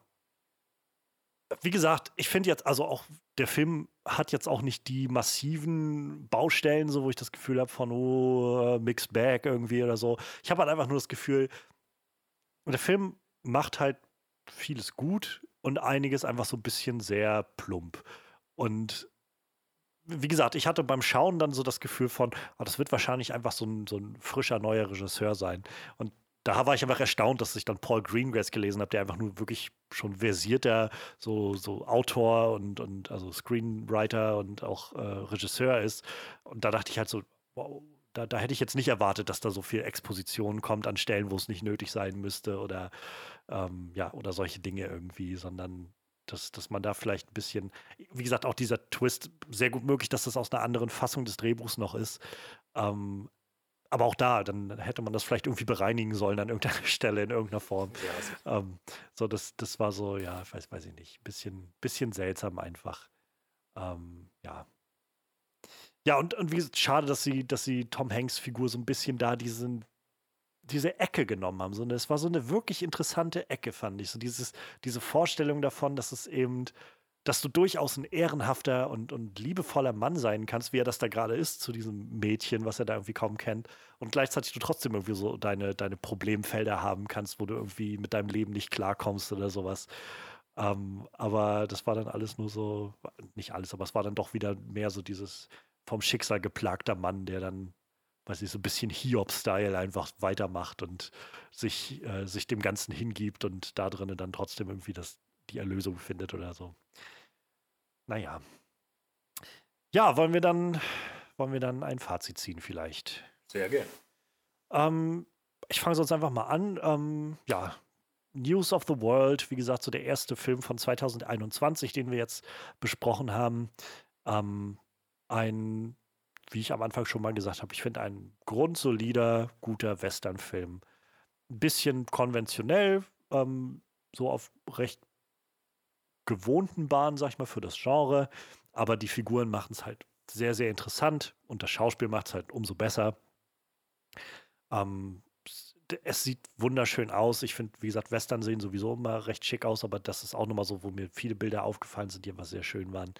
Und ähm, also, ich glaube, bei aller, bei allen Sachen, die ich jetzt gerade angesprochen habe, so allen Unzulänglichkeiten, die ich irgendwo finde oder so, nichts, nichtsdestotrotz, auch ich war bewegt von dem Film am Ende irgendwie. Also jetzt, ich war jetzt nicht äh, so, so ähm, von, den, von den Socken gehauen oder so, aber ich war halt schon investiert in das, was passiert. Ich war bewegt und am Ende, ähm, wenn dann irgendwie die beiden Figuren sich umarmen, dann kriegt man halt schon so das Gefühl von, Ach, endlich kommen zwei Figuren zu Hause an, die irgendwie die ganze Zeit nur unterwegs sind. Ähm, und das ist, wie gesagt, einfach ein schönes Ding. Also ich, äh, ich habe es, unter keinen Umständen würde ich es bereuen, diesen Film geguckt zu haben. Ähm, News of the World finde ich ein, ein guter, guter Western-Film mit herausragenden, bis sehr, sehr guten Schauspielern bis herausragende Schauspieler. Ähm, und für mich ist das sechseinhalb von zehn Punkte wert. Okay. Tja, ich war von dem Film sehr, sehr mitgenommen. Ähm, je weiter der voranschritt, umso mehr spitzte sich dieses, äh, die, diese Dynamik zwischen äh, Captain äh, Kid und, und Johanna zu. Das ist auch genau das Element, das für mich zumindest ziemlich den ganzen Film getragen hat. Ähm, die beiden Schauspieler, die Art, wie es in Szene gesetzt wurden, wie Art, die Art, wie die Geschichte zwischen den beiden geschrieben wurde, ähm, was für eine natürliche Entwicklung das ist, mit welchen Payoffs das stattfindet. Ähm, das alles gibt dem Film halt eine ganz, für mich zumindest eine ganz einzigartige Note, äh, trotz der Tatsache, dass dieses Setting oder dieses Prinzip, diese, äh, diese Plotline mehr oder weniger schon hin und wieder mal ausprobiert wurde und schon recht bekannt ist. Ähm, der Film macht sehr, sehr vieles, ähm, sehr, sehr vieles richtig. Am meisten, wie gesagt, Dynamik zwischen den beiden. Ähm, auch das Worldbuilding funktioniert für mich sehr, sehr gut. Ähm, es hat sehr spannende Szenen. Äh, und ja, ein paar Abstriche würde ich, würde ich schon einräumen. Ähm, stellenweise etwas klobige Exposition äh, vielleicht. Ähm, und naja, der Film erfindet das Rad nicht neu. Innovativ ist er nicht, er ist kein Meilenstein. Ähm, aber im Großen und Ganzen wird alles sehr, sehr gut. Das, das, was der Film vielleicht nicht so gut handhabt, wird super abgefedert durch den Rest. Für mich, also ich könnte dem mit, mit reinem Gewissen äh, nichts unterhalb von 9 von 10 geben. Zumal die Kirsche auf dem Sahnehäubchen von dem ganzen Ding ist, dass ähm, anders als in vielen anderen Filmen dieser Machart die Vaterfigur am Ende nicht den Opfertod in den Händen der Tochter stirbt. Und ähm, gerade nach so einem Film, der einen so mitnimmt, ist das, es, es ist einfach ein sehr, sehr, sehr schönes äh, Gefühl. Es ist ein sehr, sehr schönes Erlebnis. Ja, das möchte ich dem Film zugutehalten. Das ist nämlich mal eine Neuheit. ein Happy End in so einem Film. Boom. Das freut mich. Also ich kann es auch nachempfinden, so, denn also ich kann deinen Gemütszustand nachempfinden. Ich habe gestern Abend noch einen Film geguckt. Ähm, Arctic heißt der. Ähm, ist gerade bei Sky gelandet vor zwei, drei Tagen mit Mats Mikkelsen in der Hauptrolle. Und der Mats Mikkelsen spielt den Film im Prinzip fast alleine. Es geht irgendwie darum, er ist in der Arktis abgestürzt und lebt halt da dann als, also versucht dann da zu überleben, bis er irgendwie da rauskommen kann aus dieser Schneewüste. Und dann taucht irgendwie so nach, weiß ich nicht, einem Drittel des Films ungefähr, taucht halt, findet ihn ein Helikopter während eines Sturms und während der halt, während die ihn einsammeln wollen, stürzt halt der Helikopter ab. Der eine Pilot stirbt und die andere Pilotin ist halt schwer verletzt. Und dann macht er sich auf den Weg und schleppt halt diese Pilotin durch, durch diese durch diese Schneewüste auf der Suche nach dem nächsten Ort, wo irgendwer ist. Und es gibt dann so einen Moment, irgendwo in der zweiten Hälfte des Films, wo es sehr, sehr unklar ist. Ähm, also, wo der Film sehr stark suggeriert, so, ähm, nach allem, was er jetzt gemacht hat, ist die Pilotin trotzdem gestorben. Und er wird jetzt den Rest des Films noch alleine weiterziehen müssen. Und, und ich saß halt da und dachte so, oh, oh mein Gott. Also ich meine, natürlich darf der Film das machen, aber das ist, oh, oh mein Gott, das, das kann doch jetzt nicht echt euer Ernst sein, oder? so, das, ähm, ich will jetzt nicht verraten, was passiert. Es kommt noch alles ein bisschen anders, als man es denkt. Also auch, sag ich mal, das in keine Richtung, in die man es wahrscheinlich erwartet jetzt. Aber es war trotzdem so, wie ich gedacht habe, an der Stelle, ich glaube, ich würde mir hier tatsächlich irgendwie gerade ein Happy End wünschen. Also ich, ich habe Bewunderung dafür, wenn der Film nicht das Happy End wählt. Aber das wäre schon echt ein verdammter Tiefschlag irgendwie gerade. Mhm. Oh, ja. äh, apropos äh, Happy Ends und Tiefschläge, was das, äh, was das angeht, mir fällt direkt ein Film ein, den ich auf Amazon Prime gefunden habe und sehr froh darüber war, dass ich ihn gefunden habe. Festgestellt habe, es gibt ihn nur auf Deutsch und mir eine andere Quelle gesucht habe. Ähm, ich wollte nämlich den äh, äh, The Mist gucken. Ah. Den, ich glaube 2006, 2007, irgendwie so um den ja, Dreh. Ja. Ähm, und ja, keine Ahnung, nur auf Deutsch. Eins, ja. Mhm. Es ist, ist nicht so eine tolle Erfahrung. Es war aber, es ist auf jeden Fall schön, die ganzen Walking Dead Schauspieler damals schon vereint zu sehen. Also du hast ihn dann auf Englisch geguckt?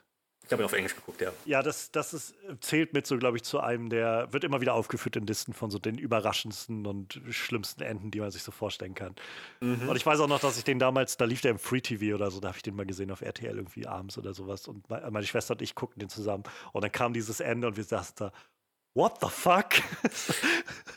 ähm, ja. Ist so das Spiegelverkehrte zu dem Vaterfigur opfert sich. Ja, weil ja, ja. Ich glaube, man, man kann es immer noch als Opfer bezeichnen, aber im Großen ich, und Ganzen. Ich glaube sogar, meine ich zu erinnern, dass Stephen King mal sowas gesagt hatte wie, so, selbst auf, auf so eine perfide Idee ist nicht mal er gekommen. das ist der Typ, der eine Kinderorgie in der Kanalisation geschrieben hat, müsste man hier an dieser Stelle anmerken. Ja.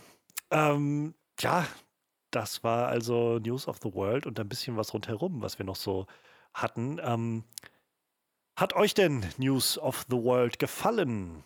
Ähm, wenn ja, wenn nicht, lasst uns das gerne wissen.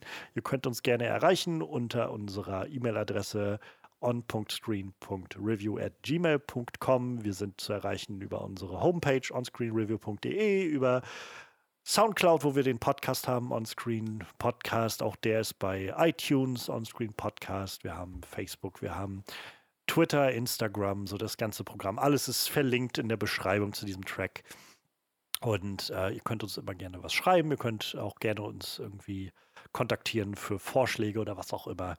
Ähm, wir werden mal, äh, mal, mal schauen, was wir jetzt so nächste Woche machen. Ähm, ich weiß gar nicht, ob jetzt irgendwas Neues rauskommt oder so. Wir werden auf jeden Fall die off Augen offen halten. Ansonsten haben wir genug ähm, Mediatheken da, um, um uns auf jeden Fall noch zu beschäftigen, bis irgendwann mal wieder Kinos oder so öffnen. Ähm, ich werde wahrscheinlich nächste Woche, nächste oder übernächste Woche ein, ein äh, Flashlight machen können zu Wonder Woman 84, denn der kommt jetzt zu Sky neuerdings. Haben sie sich geeinigt scheinbar. Also den werde ich dann mal gucken. Ähm, aber das wird noch Zeit haben. Und äh, wir sind auf jeden Fall nächstes Mal wieder da und äh, ja, freuen uns auf euch. Macht's gut, bleibt gesund und munter und äh, lasst euch nicht vom Lockdown-Collar kriegen. Und ja, bis zum nächsten Mal dann. Macht's gut.